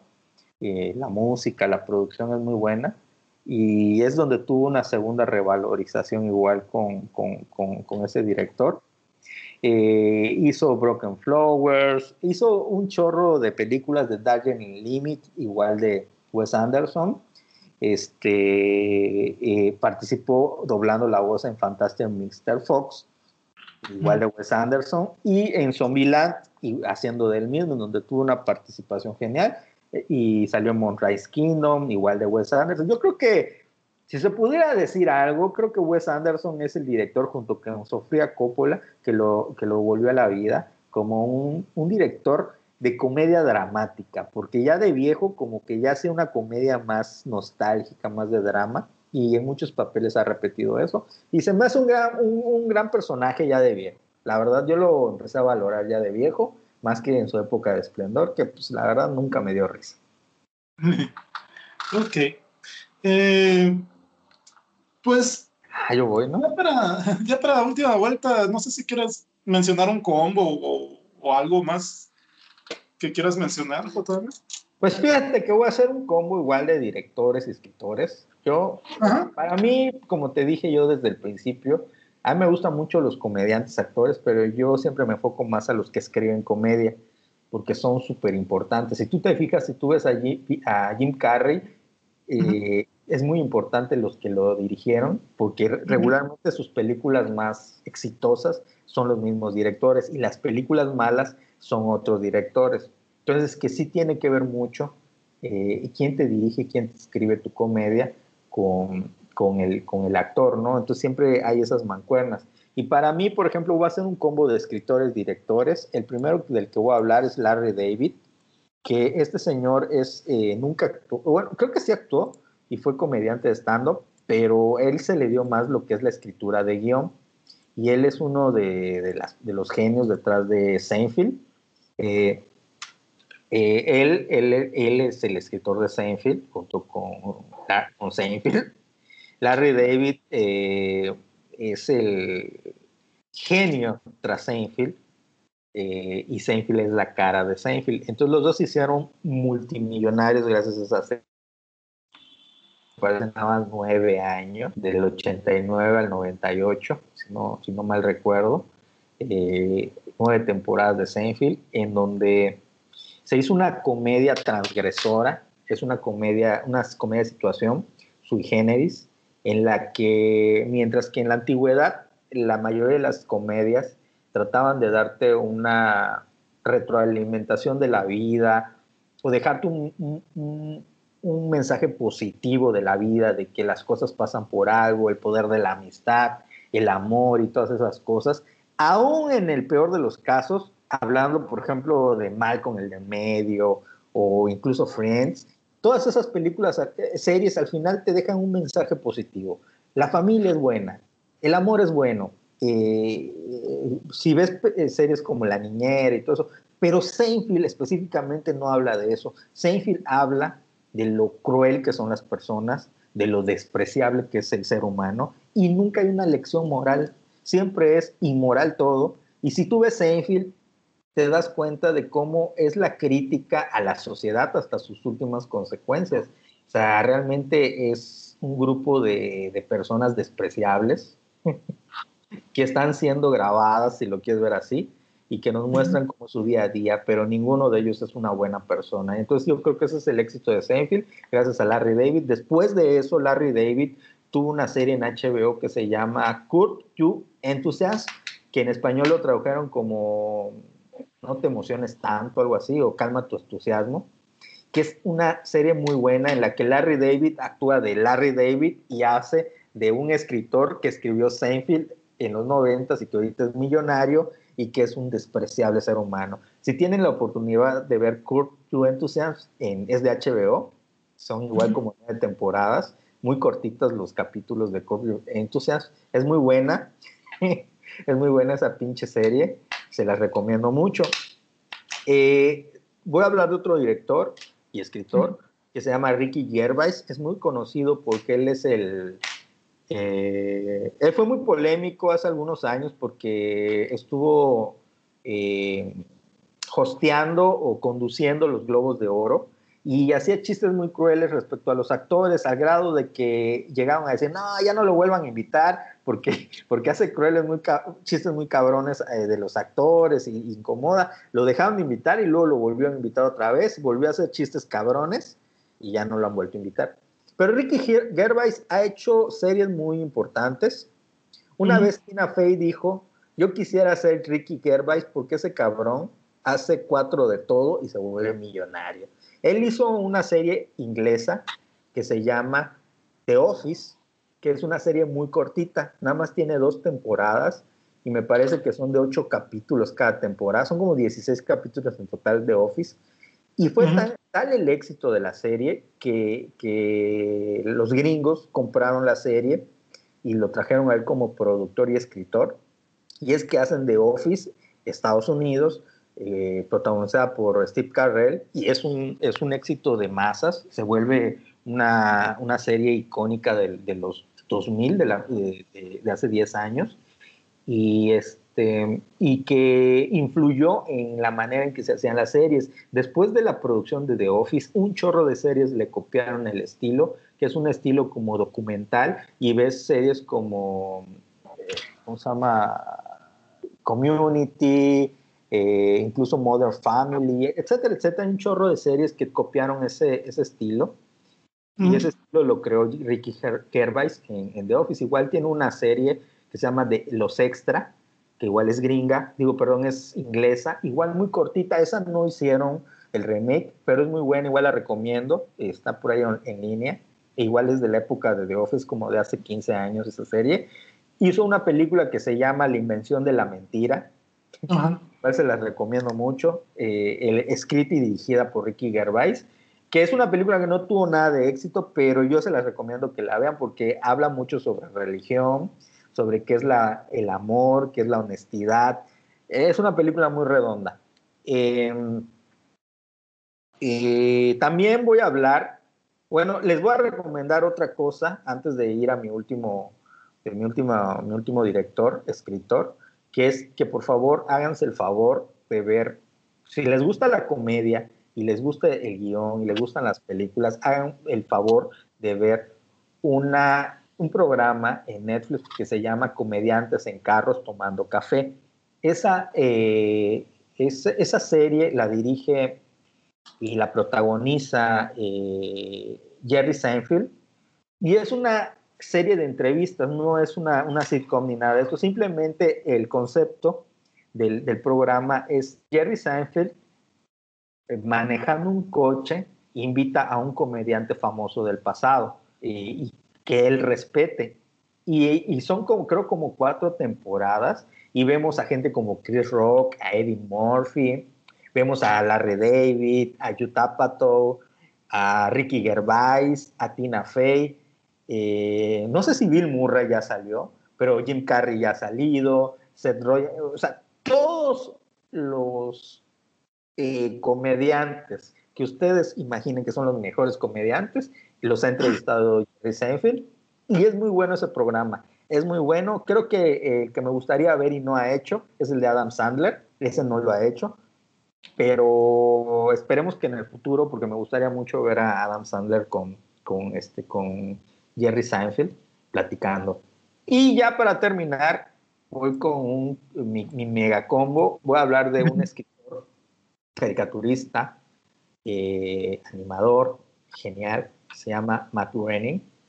Matt Groening es el creador y escritor de Los Simpson, el primero, porque Los Simpson eh, tiene muchos escritores, pero el que lo creó, eh, el papá de Los Simpson, es Matt Groening. Y yo creo que no podemos hablar de comedia sin hablar de Los Simpson que es una de las series más icónicas que han existido, una de las sitcoms más importantes, para mí más importante incluso que Friends, más importante que, que Seinfeld, más importante que cualquier serie que, que me pongas, y que, y que habla los mismos temas, la familia, eh, la humanidad y todo eso, las primeras temporadas son geniales, y es gracias a este señor llamado eh, Matt Groening, que inició precisamente como caricaturista de periódicos, terminó siendo un escritor de, de, una de las series más importantes de todos los tiempos.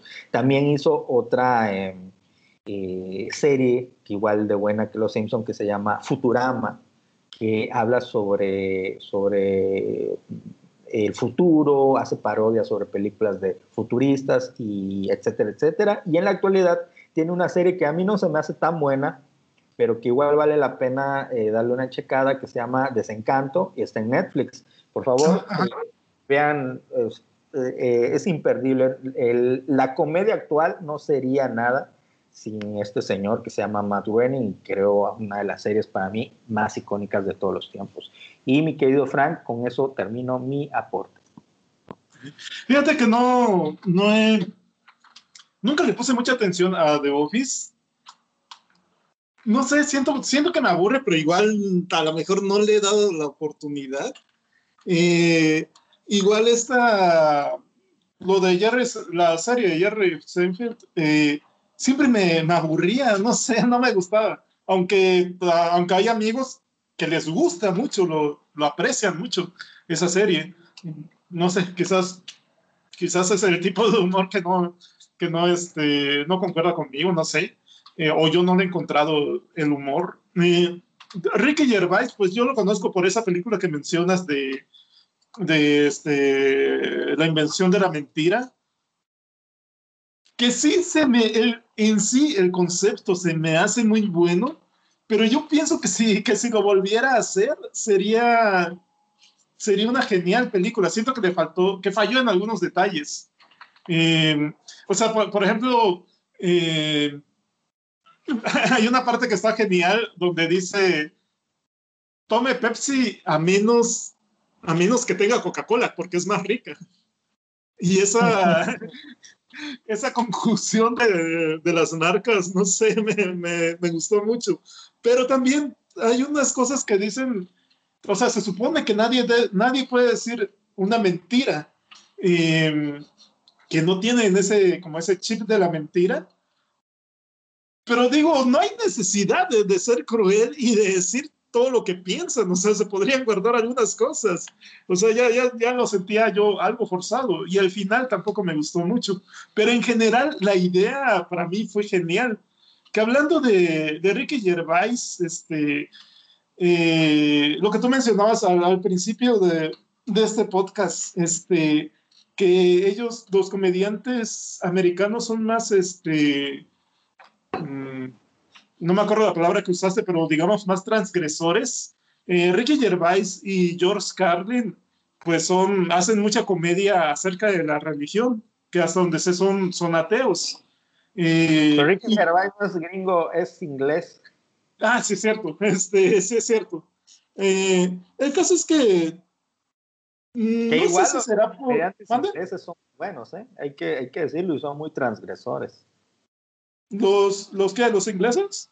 Los comediantes ingleses, como por ejemplo, pues ahí tienes, por ejemplo, a los Monty Python, o por ejemplo, uno que no es transgresor, pero se me hace un clásico, que es, por ejemplo, Mr. Bean.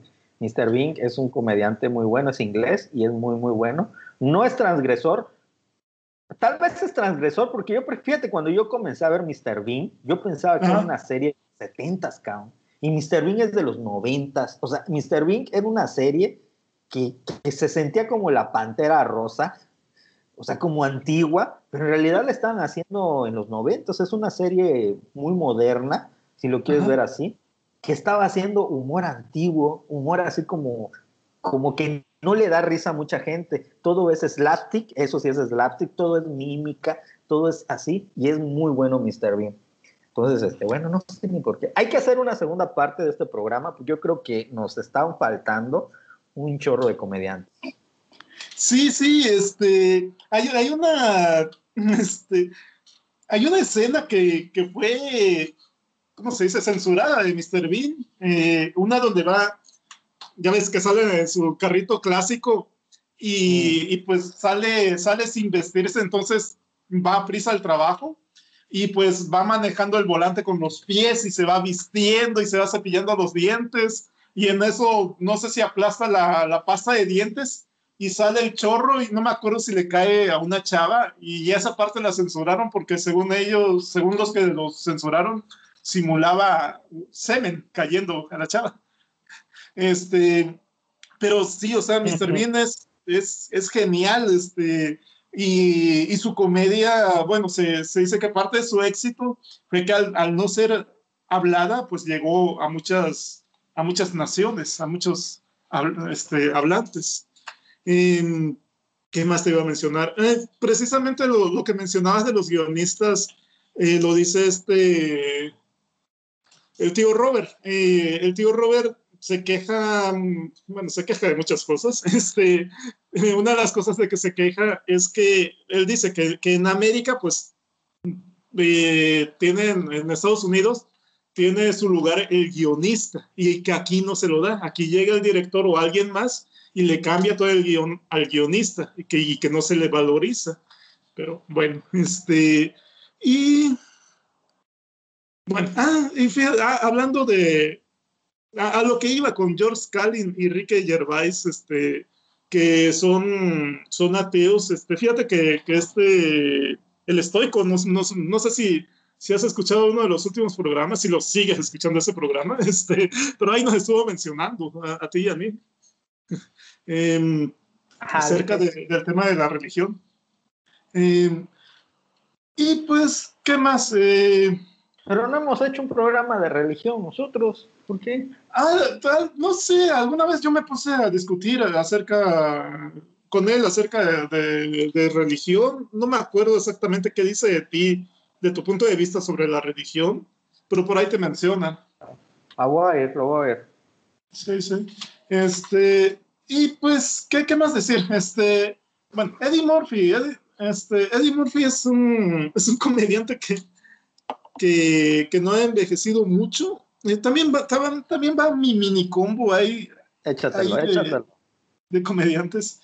Eh, él empezó con, con una película que, vi, que yo vi de, de, niño que se llama 48 horas, que hasta donde recuerdo eh, sale un policía malo y él, bueno, no malo, sino rudo, y él era, él era un este, convicto, del el cual el policía necesita la ayuda del convicto. Y fue, y es su primera película en el 82. Eh, y pues de ahí siguen las de, las de Beverly, Ho, Beverly, Beverly Cop, eh, Coming to America.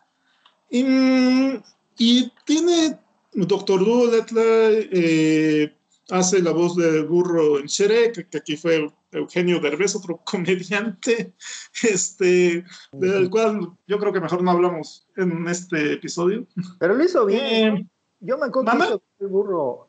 Derbez hizo bien el burro. Ay, sí, pero metían, para mi gusto, metía ah, sí. muchos, muchos, este, como que muchos enunciados o, mucha forma de hablar de sus personajes. Sí, me acuerdo una vez que pone mesa, mesa, mesa que más aplaude, mesa que más aplaude le manda la burra. a mí sí me da risa, la verdad a mí sí me da risa. Me caga Eugenio Derbez, pero me gustó que haga el burro. Fíjate que hace poco, no sé si te acuerdas que, que Eugenio Derbez salía con Chabelo. No. Ah, era uno de los de sus modelos, ¿no? De sus ayudantes. Era el que le daba vuelta a la tómbola para no sé qué sacar un, papelito. y Chabelo siempre lo molestaba. De, Ay, ¿por qué hablas así? Que no sé qué. Este, y Chabelo siempre lo, lo bulleaba. y, y acabo de saber de que, yo, yo no sabía este dato, de que mmm, la esposa de Eugenio Derbez me parece que trabajaba ahí en ese programa de Chabelo. Yo creo que por ella entró a ese programa. Em, la mamá. Y. ¿Ah? No, yo no creo que haya entrado por, por, su, por su esposa. ¿Por su mamá? Su mamá, pues su mamá es famosa, era famosísima en Televisa, ni más ni menos una estrella de la época dorada del cine. No, no creo. Yo, también pensaba que por su mamá, pero, pero después de que supe que su esposa trabajaba ahí, yo pienso que. ¿Cuál? ¿Manda? ¿Cuál de sus esposas o de sus mujeres? Eh, con la que tuvo a Islín Derbez. Mm, Entonces, eh, hasta donde yo sé fue por su esposa, pero no te lo puedo asegurar. El caso es que este, se, se divorcian, este, y Islín Derbez, digo, es la esposa de, de Eugenio Derbez de esa época, se, se, casa con el señor Aguilera. Entonces, Aislinn Derbez es la hijastra del señor Aguilera. Qué locura, ¿quién le iba a creer? Eh? Cuatro provincia. y este, ah, bueno, ah, mencionaba a Eddie Murphy porque justamente ah, hace ratito en Amazon Prime empezaba a ver la película de Coming América segunda parte, donde, donde es eh, un príncipe de Nueva York, me parece que lo tradujeron. Este, y todos, muchos personajes, o sea, se siguen viendo casi igual como, como en la primera parte. O sea, sale la misma actriz que era su esposa, el señor que era su papá, este, otro que se llama Arsenio Hall, que era como su asistente. Oye, y es increíble porque tiene 35 años esa película. Sí, pues sale este, ¿cómo se llama? Mm, no lo encuentro. James R. Jones. Ajá, sí, el Darth Vader. Ajá. Este, por ahí sale también, bueno, de, los que no salía antes sale Wesley Snipes.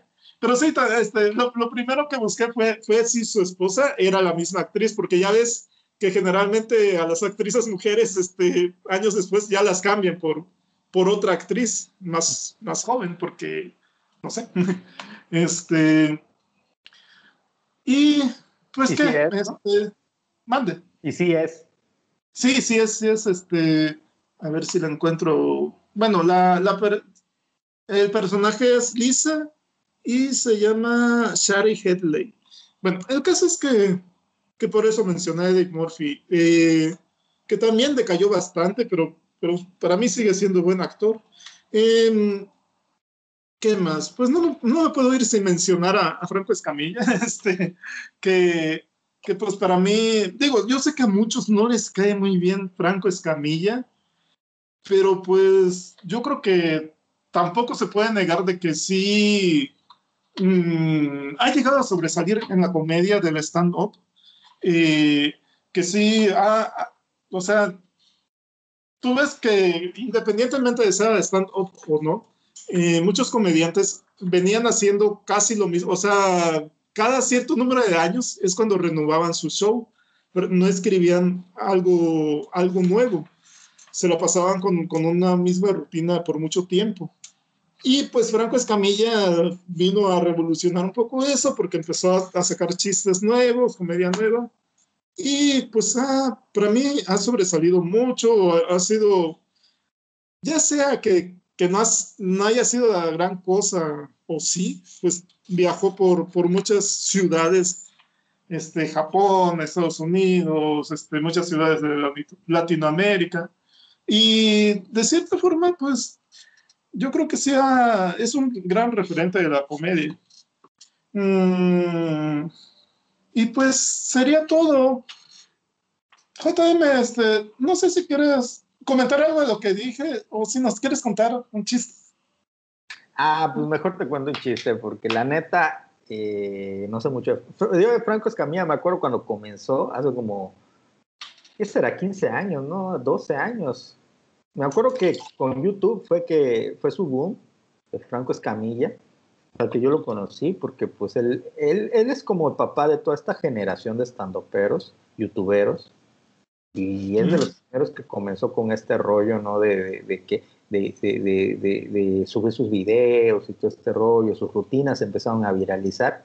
Y también algo muy interesante que hizo Franco Escamilla es que él no debe su éxito a una televisora, porque si no te, si te, si no, si te acordarás, la mayoría de los comediantes antes de Franco Escamilla y antes de los 2005 eran comediantes que se hicieron gracias al poder de la televisora, o sea, eran comediantes elegidos por las televisoras. Háblese de el que sale con Macha Pargo, ¿cómo se llama? El, el, Nacarando, no, no me acuerdo cómo se llama. Este, bueno, todos los de, los de la hora pico, Eugenio Derbez, incluso el Wiri Wiri, ¿no? Que tuvo su éxito, que es un gran comediante, pero tuvo su éxito gracias a, te, a Imevisión, ¿no? Eh, etcétera, etcétera, etcétera. La mayoría de los comediantes mexicanos eh, de entre los 80s y los 90s eran establecidos pues, por la televisión mexicana. Mientras que Franco Escamilla viene a romper esto, vuelve, vuelve una democratización de la cultura y de la comedia, porque ya la gente no lo seguía porque lo viera, porque tuviera su programa, en, televisión abierta. No sé si ya tuvo un programa en televisión abierta, a lo mejor y sí, porque regularmente la televisión hace eso, ve que algo tiene éxito y se lo no lo sé, no sigo su carrera, pero yo me acuerdo que sí llegué a ver algunas rutinas de él y se me hacían muy, muy interesantes, ¿no? Porque siempre yo decía, es como una mezcla de Nicho Hinojosa con un comediante. Porque siempre cantaba y metía y era es un buen showman y sobre todo es muy natural. Entonces, eh, creo que le hizo bien a la comedia, como tú dices. A mí no se me hace que esté haciendo algo realmente nuevo. Creo que lo que está haciendo es aplicar cosas que se hacían en otros países o que se hacían antes en México, antiguamente, en lo que es el teatro de revista. Pero qué bueno que lo está haciendo porque eh, se siente fresco. Eh, mientras que en esa, la generación previa a Franco Escamilla fue una generación muy grotesca, que era la generación de guerra de chistes, en la que todo era albur, todo era puerqueza, todo era gente que realmente vulgar, que no daba risa. Este, y para mí, pues no, no, no, no, no es la gran cosa, ¿no? O por el otro lado, los chavos tipo eh, Facundo, tipo Christoph Rasinski, todos esos que ya son youtubers también, y que hacían una comedia irreverente, pero todo esto de mano, repito, de las televisoras.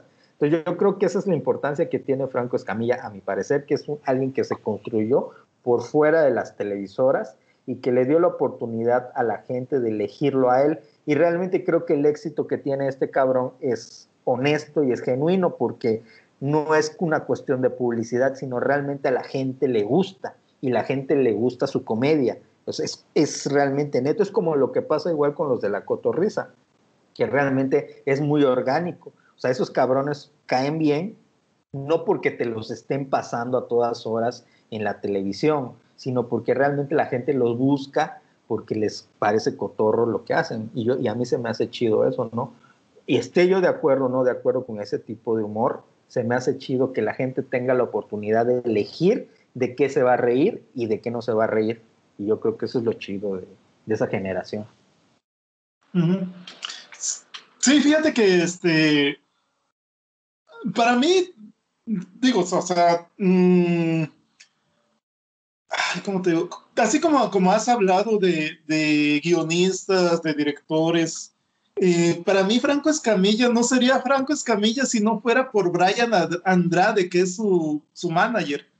Eh, por ahí hay un, este, hay un podcast que lo puedes encontrar en YouTube que se llama Dementes, donde entrevistan a Brian Andrade y es, no sé, para mí, hay, yo lo entiendo como que dos personas que, que se conocieron en un punto exacto, eh, en sus, iniciando sus treintas o este, y que tenían muchas ganas de crecer, de ser alguien.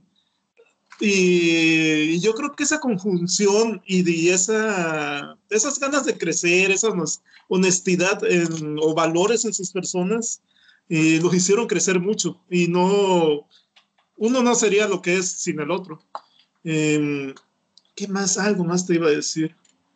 Mm, bueno, adelante con tu chiste. Ay, mira, este, fíjate, pues te voy a contar varios, pues son cortitos. Ah, ok. Dice, por ejemplo, dice, eh, había una señora y, dice, y le dice al de seguridad, por favor, por favor, ayúdenme, mi hija se ha perdido. Y la señora y el de seguridad le dice, pues ¿cómo se llama? Esperanza. Y le dice, imposible, la esperanza es lo último que se pierde. A ver, tú, aviéntate otro. Llega, llega Pepito a su casa y dice, bueno, llega Pepito, llega Pepito y dice, mamá, mamá, en, en la escuela me dicen que soy bien distraído. Niño, tu casa es ahí enfrente. Óyeme, dice, una señora llega, una señora llega y le dice, mi amor, mi amor, ya estoy harta. ¿Cómo que estás harta? Porque ya estoy harta. ¿Puedes cambiar al bebé? Y le dice, pues sí, amor, como tú quieras, pero ¿tú crees que nos van a dar un PlayStation 5 por él? bueno, eh, una chava se encuentra a otra chava. Este, le dice, amiga, ¿cómo te llamas? Joana. Tú calla, igual que yo, Joana, Joana. No, Joana. Sí, tú, Ana, Joana. No, yo, yo, Ana. Yo, yo, eres tartamuda, tú calla. Óyeme, le dice un güey a otro, óyeme, ¿a qué te dedicas? Y él responde, soy rockero, y dice, wow, ¿le cantas o tocas en una banda? ¿En dónde te puedo ver? Le dice, no, junto rocas y las vendo. ok. Mm. Ah, bueno, va, va un señor este, con una niña en medio del bosque. Este, le dice, le dice a la niña, niña, ¿por qué lloras? Es que tengo miedo. Miedo. ¿Qué vas a tener miedo? Miedo yo que me voy a regresar solito. Oye, una. Eh, le, están preguntando eh, a una muchacha, óyeme, ¿te ama? Sí. ¿Te respeta? Sí. ¿Te es fiel? Sí. Pues, ¿quién es? Mi perro. Ah, ¿Qué le dijo? es, el, único chiste que más me sé y, siempre se me olvida. ¿Qué le dijo una uva verde a una uva morada? No, no sé. Respira. ya sé, porque se puso verde. ¿Qué le dijo la uva morada? ¿Qué le respondió la uva morada a la uva verde? Estás podrida. No, madura. madura. Óyeme, no somos frutas, no somos frutas. ¿Te acuerdas de un programa que hacía eso? Ve. Ay, sí. Una muchacha Acá llega... rato mencionan al, al, este tipo que ya no está. Óyeme, una muchacha llega y, y va a ser su aniversario. Ah, no, va a ser su cumpleaños. Eh, pues va a cumplir no pues, y su novio pues, le tiene que dar. Tú sabes que cuando eh, andas de novio, pues que se queda bien. Ese, la muchacha dice: Oye, mi amor, ¿qué me vas a dar para mi cumple? Y él le dice: Oh, no seas indiscreta, mejor espérate. No, amor, ¿qué me vas a dar para mi cumple? ¿De veras quieres saber qué te voy a dar para tu cumple? Sí, por favor. Dice, y él le dice: ¿Es ese carro de allá? Sí, sí lo veo. Ay, se emociona ella. No me digas, no me digas. Bueno, pues sí, sí te digo. Es una licuadora del mismo color. No te estás riendo, güey, no te estás dando. Sí. ya, ya me reí. Ah, ¿Ya? ¿Ya? ya, no. Mande. Ya, último chiste, último chiste. Ah, ok. Hay un chiste que, que me daba mucha risa de hace muchos años, pero ya no, creo que ya no, pero ahí, pero ahí va. Um,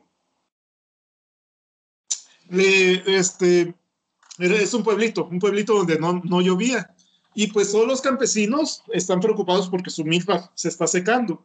Entonces lle- llegan a la iglesia, pues, este, eh, a tocar a, este, al padre. Y dice, padre, padre. Este, y pues hasta que sale el padre, ¿qué quiere? Préstenos al Cristo. ¿Para qué? No, pues queremos hacer este, una peregrinación este, para, que, para que llueva y que no sé qué. Bueno, pues este, ahí están, pero me lo devuelven, este, lo llevan con cuidado y que no sé qué. Ya lo suben a la camioneta, pues, y, y se lo llevan por todo el pueblo, se lo llevan todo el día, este, y, y, pues ahí con, sus, con su peregrinación y, y pues pidiendo que llueva. Este, y pues mm, pasa, pasan las horas y en la noche se suelta este, una tormenta, empieza a llover un montón. A la siguiente mañana, todo inundado. Este, la, todos los, sembradíos muertos. Este, y bien, este, llegan bien enojados, este, y, y empiezan a tocar la iglesia, Padre, Padre, este, ¿qué? ¿Qué quieren ahora? Ya les presté a Cristo, ¿qué quieren ahora? Préstanos a la Virgen. ¿Para qué? ¿Para qué vaya a ver el desmadre que hizo su hijo? No tiene respeto, cara. no tiene respeto. Ya, último chiste, último chiste. Ok. Le, dice, le habla un chavo a su mamá y le dice, eh, mami, mami, ¿a quién no adivinas dónde estoy? Y la señora sarta, porque ya es que luego las mamás para responder, hijo, ahorita no puedo hablar, llámame luego, estoy ocupada.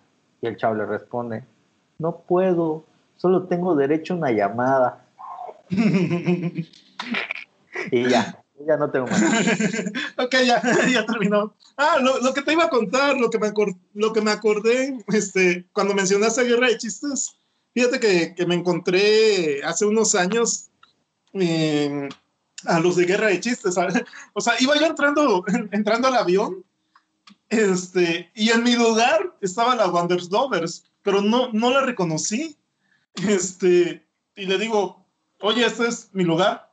Y me hizo una mueca así fea y se salió. Este, yo como que esa tipa se me hace conocida, pero se ve más vieja. De, de, no sé. este, ya me senté y al lado de mí se sentó este Radamés y, y más al lado otro, este, uno que es así pelón. Mm, En un asiento adelante iba el borrego Nava y había otro güey que no, que no ubico. Este, y hay, como tú dices, este, sus chistes, sus chistes así léperos.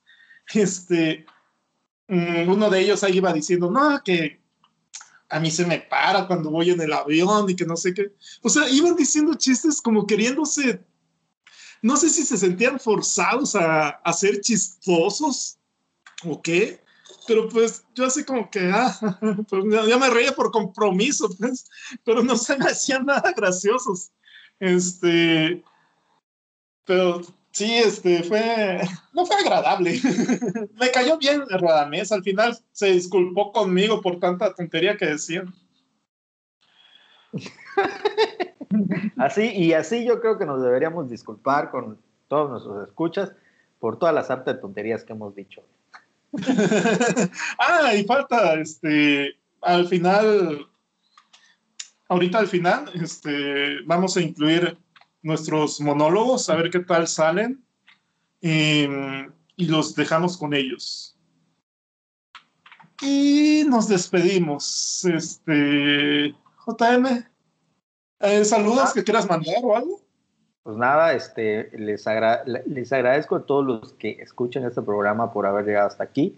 No se pierdan el monólogo que nos vamos a aventar después. Nos costó mucho trabajo hacerlo y pues vernos ahí denle un like por ahí o un compartan esto y nada más. Un saludo y un abrazo a todo el mundo que nos escucha.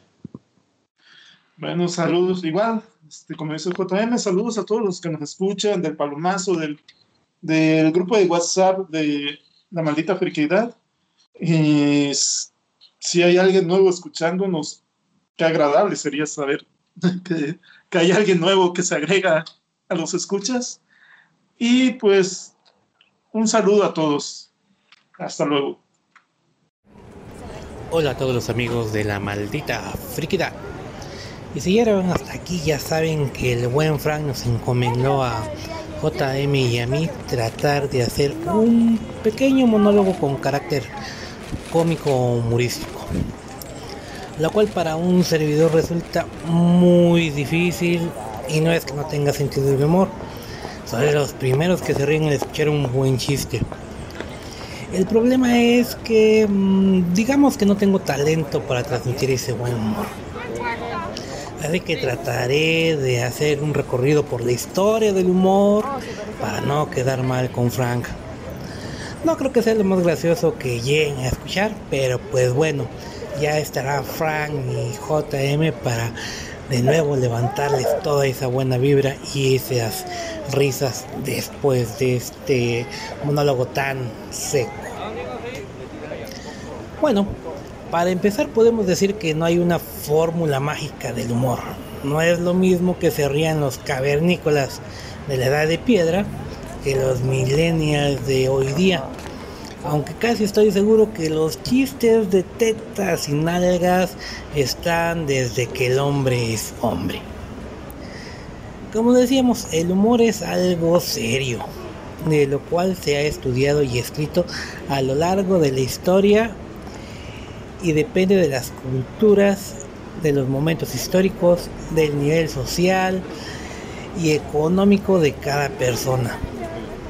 Platón, Aristóteles, Hobbes, Kant, Hegel, Schopenhauer, Baudelaire, Freud, Berson, Adorno, Ortega y Gasset son solo algunos de los pensadores que han hablado del humor en sus escritos.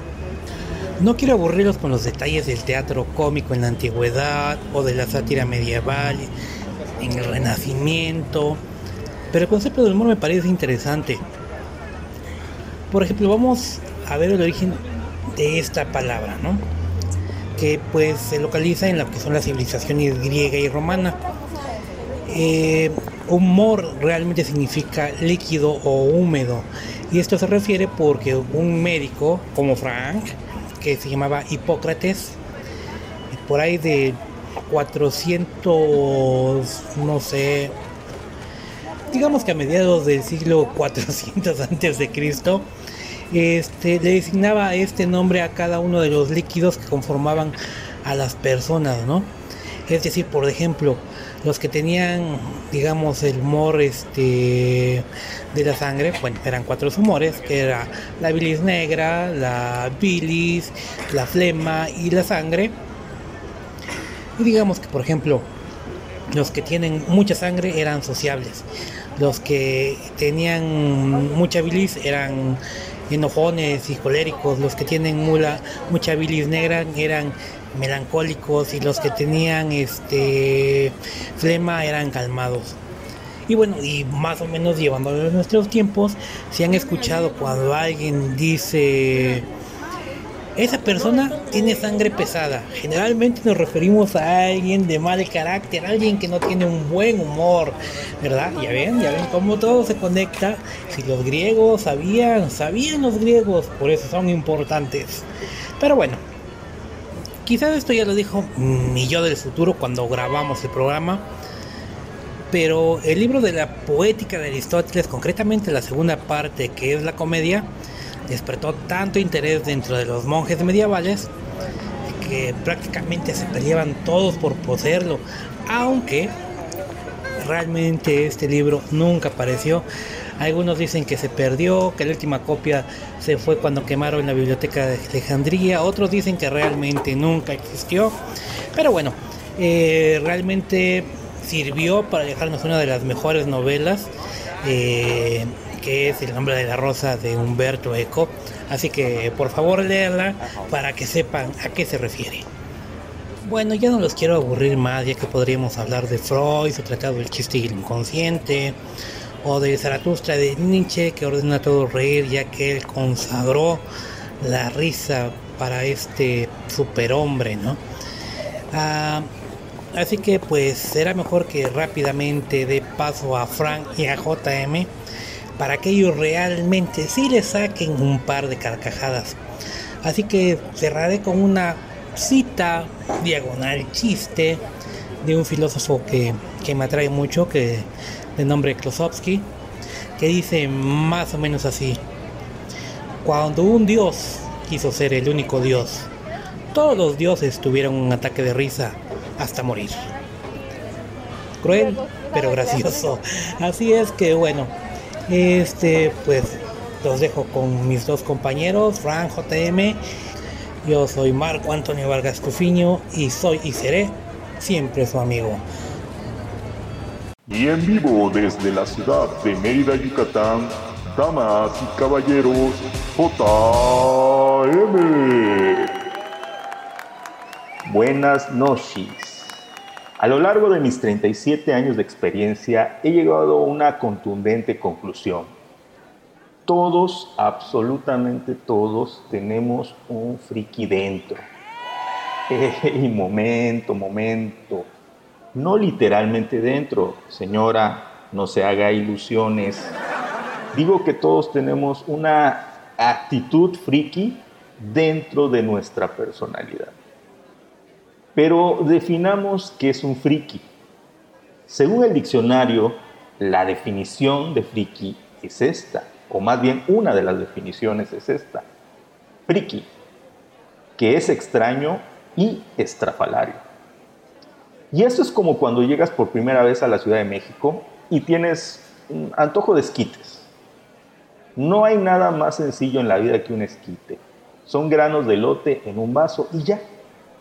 Pero, pero, pero, entonces el Señor te pregunta, ¿de 25 o de 35, mi joven Nasu. Tú le dices, pues de 35, pensando que será más grande que el de 25. Pero no, la diferencia es que tiene una pata de pollo cocida con todo uñas, casi casi moviéndose dentro del vaso, casi casi y te saluda. Y ahí es donde piensas, qué friki. Y yo me pregunto, ¿acaso si hubiera esquites de 45, llevarían media pechuga de pollo asado? Y el de 55 incluiría medio kilo de tortilla y el de 65 una coca de 600. Los de la Ciudad de México o la CDMX han hecho de una sencilla botanita un almuerzo de tres tiempos. Re friki. La segunda definición dice así. Persona extraña y estrafalaria en su aspecto o su modo de actuar.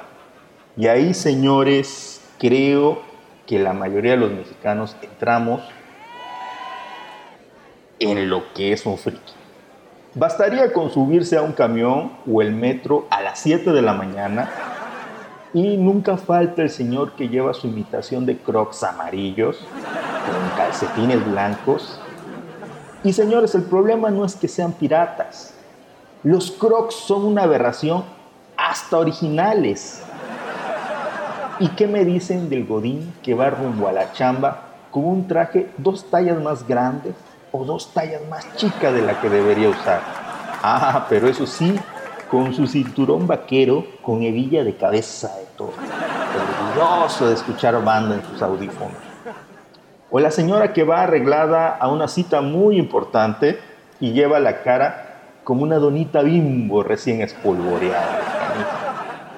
O el niño que va a la escuela con los pelos todos parados, congelados aún en la forma como estaban cuando se despertó, y las lagañas en los ojos, o los que se hacen tatuajes chuecos. Yo una vez vi en el camión a un señor que portaba en la nuca el tatuaje de una palomita Nike o lo que yo creo que es una palomita, era una palomita Nike.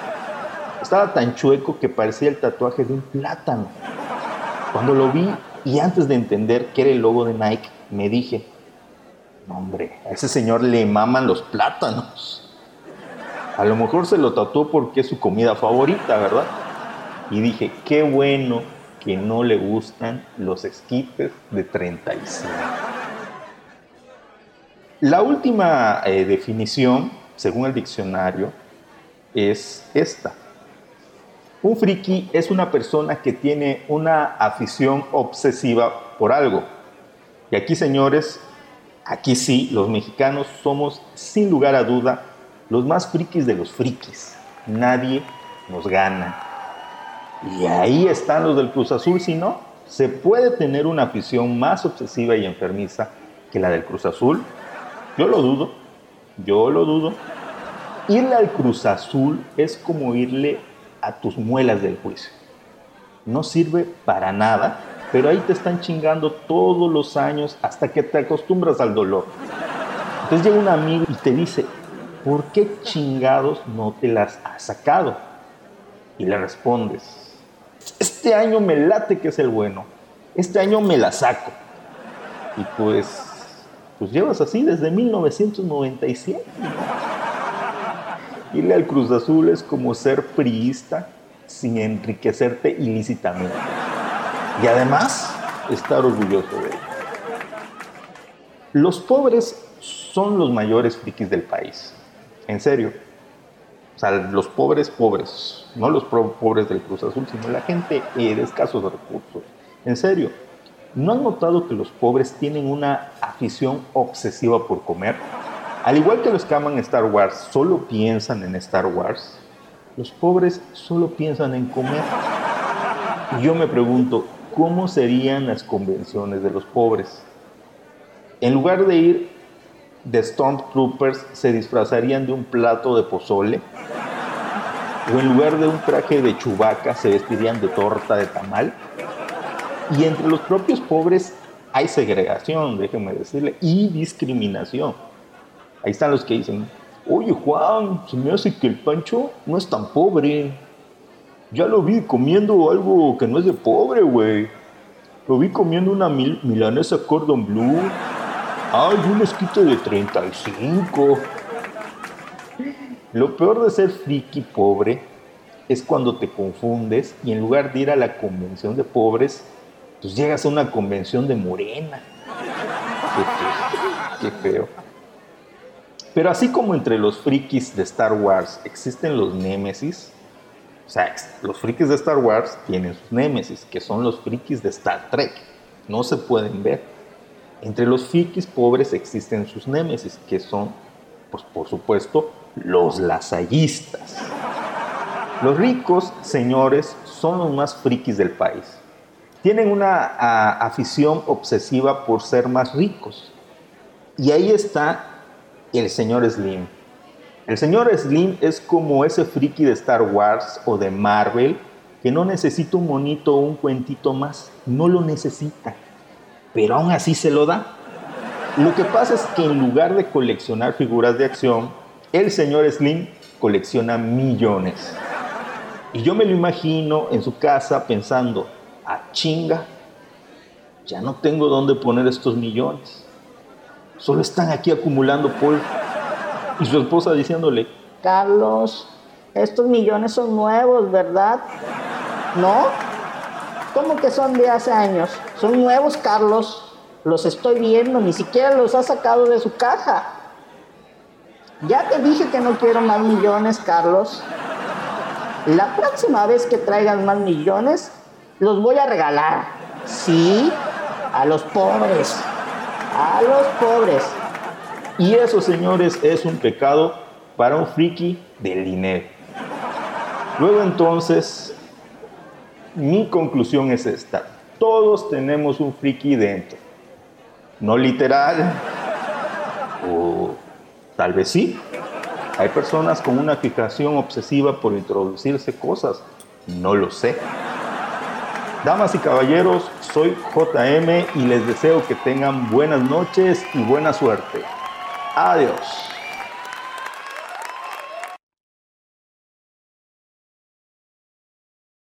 Buenas noches, mi nombre es Frank.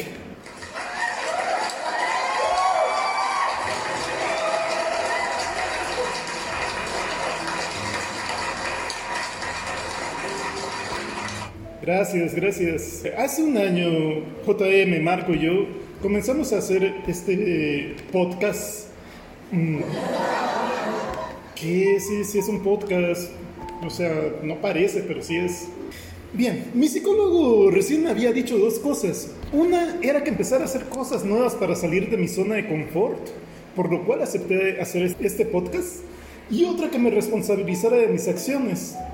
Entonces, cuando JM me dijo, Toño, ¿qué pedo? Hagamos un monólogo. Tuve que decir que sí. Solo que no me imaginé que fuera tan difícil escribir algo. O sea, ni siquiera que fuera gracioso, simplemente el empezar a escribir algo sobre cualquier cosa. Yo, tengas, yo tengo ese problema que ahora llaman parálisis por análisis, que es pasarte horas y horas investigando sobre el mismo tema y no hacer nada. Al final, pues no sabes ni cómo empezar. Y lo peor es que si eres de esas personas que, que te acuestas y pones la lapa encima de ti, al ratito ya tienes roja la panza por el calor de la lapa. Aparte, cada rato te están interrumpiendo con el WhatsApp y luego ves que tienes varios mensajes en cada uno de los grupos que estás y es el mismo meme mandado por el mismo güey. Pero pues llega el momento en que te concentras y en que te empiezas a inspirar, a motivarte. Empiezas a recordar cuando eras un niño y que querías ser famoso, querías ser un cantante, un actor, un astronauta. Y dices, va, voy a escribir el mejor monólogo del mundo, un monólogo de terror. Es más, el mejor monólogo de comedia de terror del mundo. ¿Cómo se van a reír? Y me pongo a escribir. ¿No les ha pasado que están aburridos y no hay nada en Netflix? Y dices, pues voy a intentar lo del espejo. O sea, ya saben, lo del espejo. Mm, supongo que todos lo, lo sabemos, no solo yo, no sé. Eh, pones una vela este, y dices tres veces Bloody Mary. O dices Candyman. Que eso más bien es una película, pero bueno, el caso es que dije, pues va, prendí una vela, me senté frente a un espejo, agarré la vela frente a mí y dije, Candyman. Eh, empecé con el de la película para ir calentando. Eh, Candyman. Candyman. Y que no pasa nada. Entonces me fui a hacer unas palomitas en el microondas, porque ya dije, si lo voy a seguir intentando, al menos que sea con palomitas, si es que voy a ver algo en el espejo, o sea, aparecer algo detrás de mí, ¿o qué onda? Y volví, leí un poco más sobre la leyenda, claro, en Wikipedia, y vi que estaba vinculado a una historia de una chica llamada Verónica, cuyo espíritu ha quedado atrapado en el mundo de los vivos y de los muertos. Y al invocarla te matará con algo que tengas cerca, algo como unas tijeras o un cuchillo, el cual te lo clavará en el cuello. Afortunadamente tengo uno de cada uno sobre mi, mi escritorio. O sea, tengo una tijera para cortar sobrecitos de cápsula de salsa y tengo un cuchillo para protegerme por si entra alguien a mi cuarto. Em, el caso es que agarré mi vela, este, mis palomitas, ya más confiado me puse frente al espejo, me miré fijamente a los ojos y dije el nombre, el nombre de la chica de la leyenda, Verónica. Verónica. Verónica. Ah, no mames, pinche cera de la vela me quemó toda la mano. Bueno, al final no funcionó. No sé si porque me faltó hacerlo por más tiempo, si porque es mentira, si se tiene que hacer en la noche, cosa que, que porque no me, sea, pues, a mí me gusta más a mediodía. La verdad, no les aconsejo intentarlo. Es aburridísimo y medio creepy estar ahí frente a ti mismo. Luego imagínate que el del espejo se empieza a mover y tú no te muevas y, o no sé, este, o, o te aburres demasiado y empiezas a platicar con el del espejo. Como, como uno de mis maestros, el cual es médico y psicólogo. es de esas personas que tiene un ego enorme, el que dice, yo lo sé todo, nadie puede contra mí. Le pregunté un día, oiga, ¿y un psicólogo como usted? ¿Con qué psicólogo va? Y me dice, yo no voy con ningún psicólogo porque acá no hay nadie a quien yo considere que tenga los conocimientos necesarios para que yo respete su terapia. Y le digo, entonces, ¿cómo le hace? Y me dice, pues hago la técnica de la silla vacía. Y ya me explica. La técnica de la silla vacía es una técnica gestal, donde pongo una silla vacía este, frente a mí y me imagino a mí hablando conmigo mismo para verme desde una forma externa a mi ser y tener una mejor valoración de lo que pasa. Yo me quedé así de, oh, no mames, desde Chespirito no había escuchado tal pendejada. O sea, sí me lo imaginé como, como la entrevista de Juanga que, que se hace a sí mismo, que llega y le dice, ¿cómo te encuentras? Bien, mejor. ¿Y tú? Si tú estás bien, yo estoy mejor. Yo siempre he pensado que la mayoría de los psicólogos entran a estudiar a la facultad por querer resolver sus problemas. Y por eso están bien locos. Por ejemplo, yo tuve en la facultad a un psicólogo, el cual le puso a su hijo Juan Patín del Diablo. O sea, según para que aprendiera a afrontar los problemas desde niño. No mames, ya me imagino, pobre niño. Seguro lo primero que iba a hacer cuando pudiera sería matar a su papá. Y a pesar de eso, creo que los psicólogos son necesarios. Porque te dan herramientas para afrontar cosas cuando por alguna razón no puedes. O hasta para... Pueden servir para identificar a psicópatas. O sea, por ejemplo, cuando yo hice mi internado en Puerto Vallarta, creo que había un compañero que, que era medio psicópata. Tanto así que le, le pusimos el esquizo. Y casi nunca hablamos con él. O sea, intentábamos invitarlo a algún lado, intentábamos llevar una conversación con él, pero era muy callado y no, nunca salió con nosotros, nunca dijo más de dos palabras. En las guardias por la noche, él se la pasaba jugando con abatelenguas como si fueran figuritas de acción. O sea, les explico, los demás estábamos atendiendo partos, ayudando en las cesáreas, y él sentado detrás de un escritorio como el dueño, pero jugando con sus abatelenguas. No lo, no lo metían los cirujanos a ayudarles porque ni siquiera para sostener algo era bueno. Y pues así de... Todos nos preguntamos cómo pasó por toda la facultad, cómo como la, la, facultad de la que haya salido porque no supimos de qué escuela venía, ni de dónde era, ni de dónde, ni dónde vivía, ni nada. Pero como la facultad, ¿cómo pasó por, por los exámenes? O sea, si se aprendía, si sabía cosas, o, o qué onda, porque creo, cuando le preguntaban algo, no sabía qué contestar. Y un día después de tres meses de, de estar allí, allí en el internado, empezó a, caminar así, renqueando, como si estuviera cojo, pero no. O sea, como que un día dijo, pues está chido caminar así. Y así terminó el año. Bueno, pero volviendo al tema.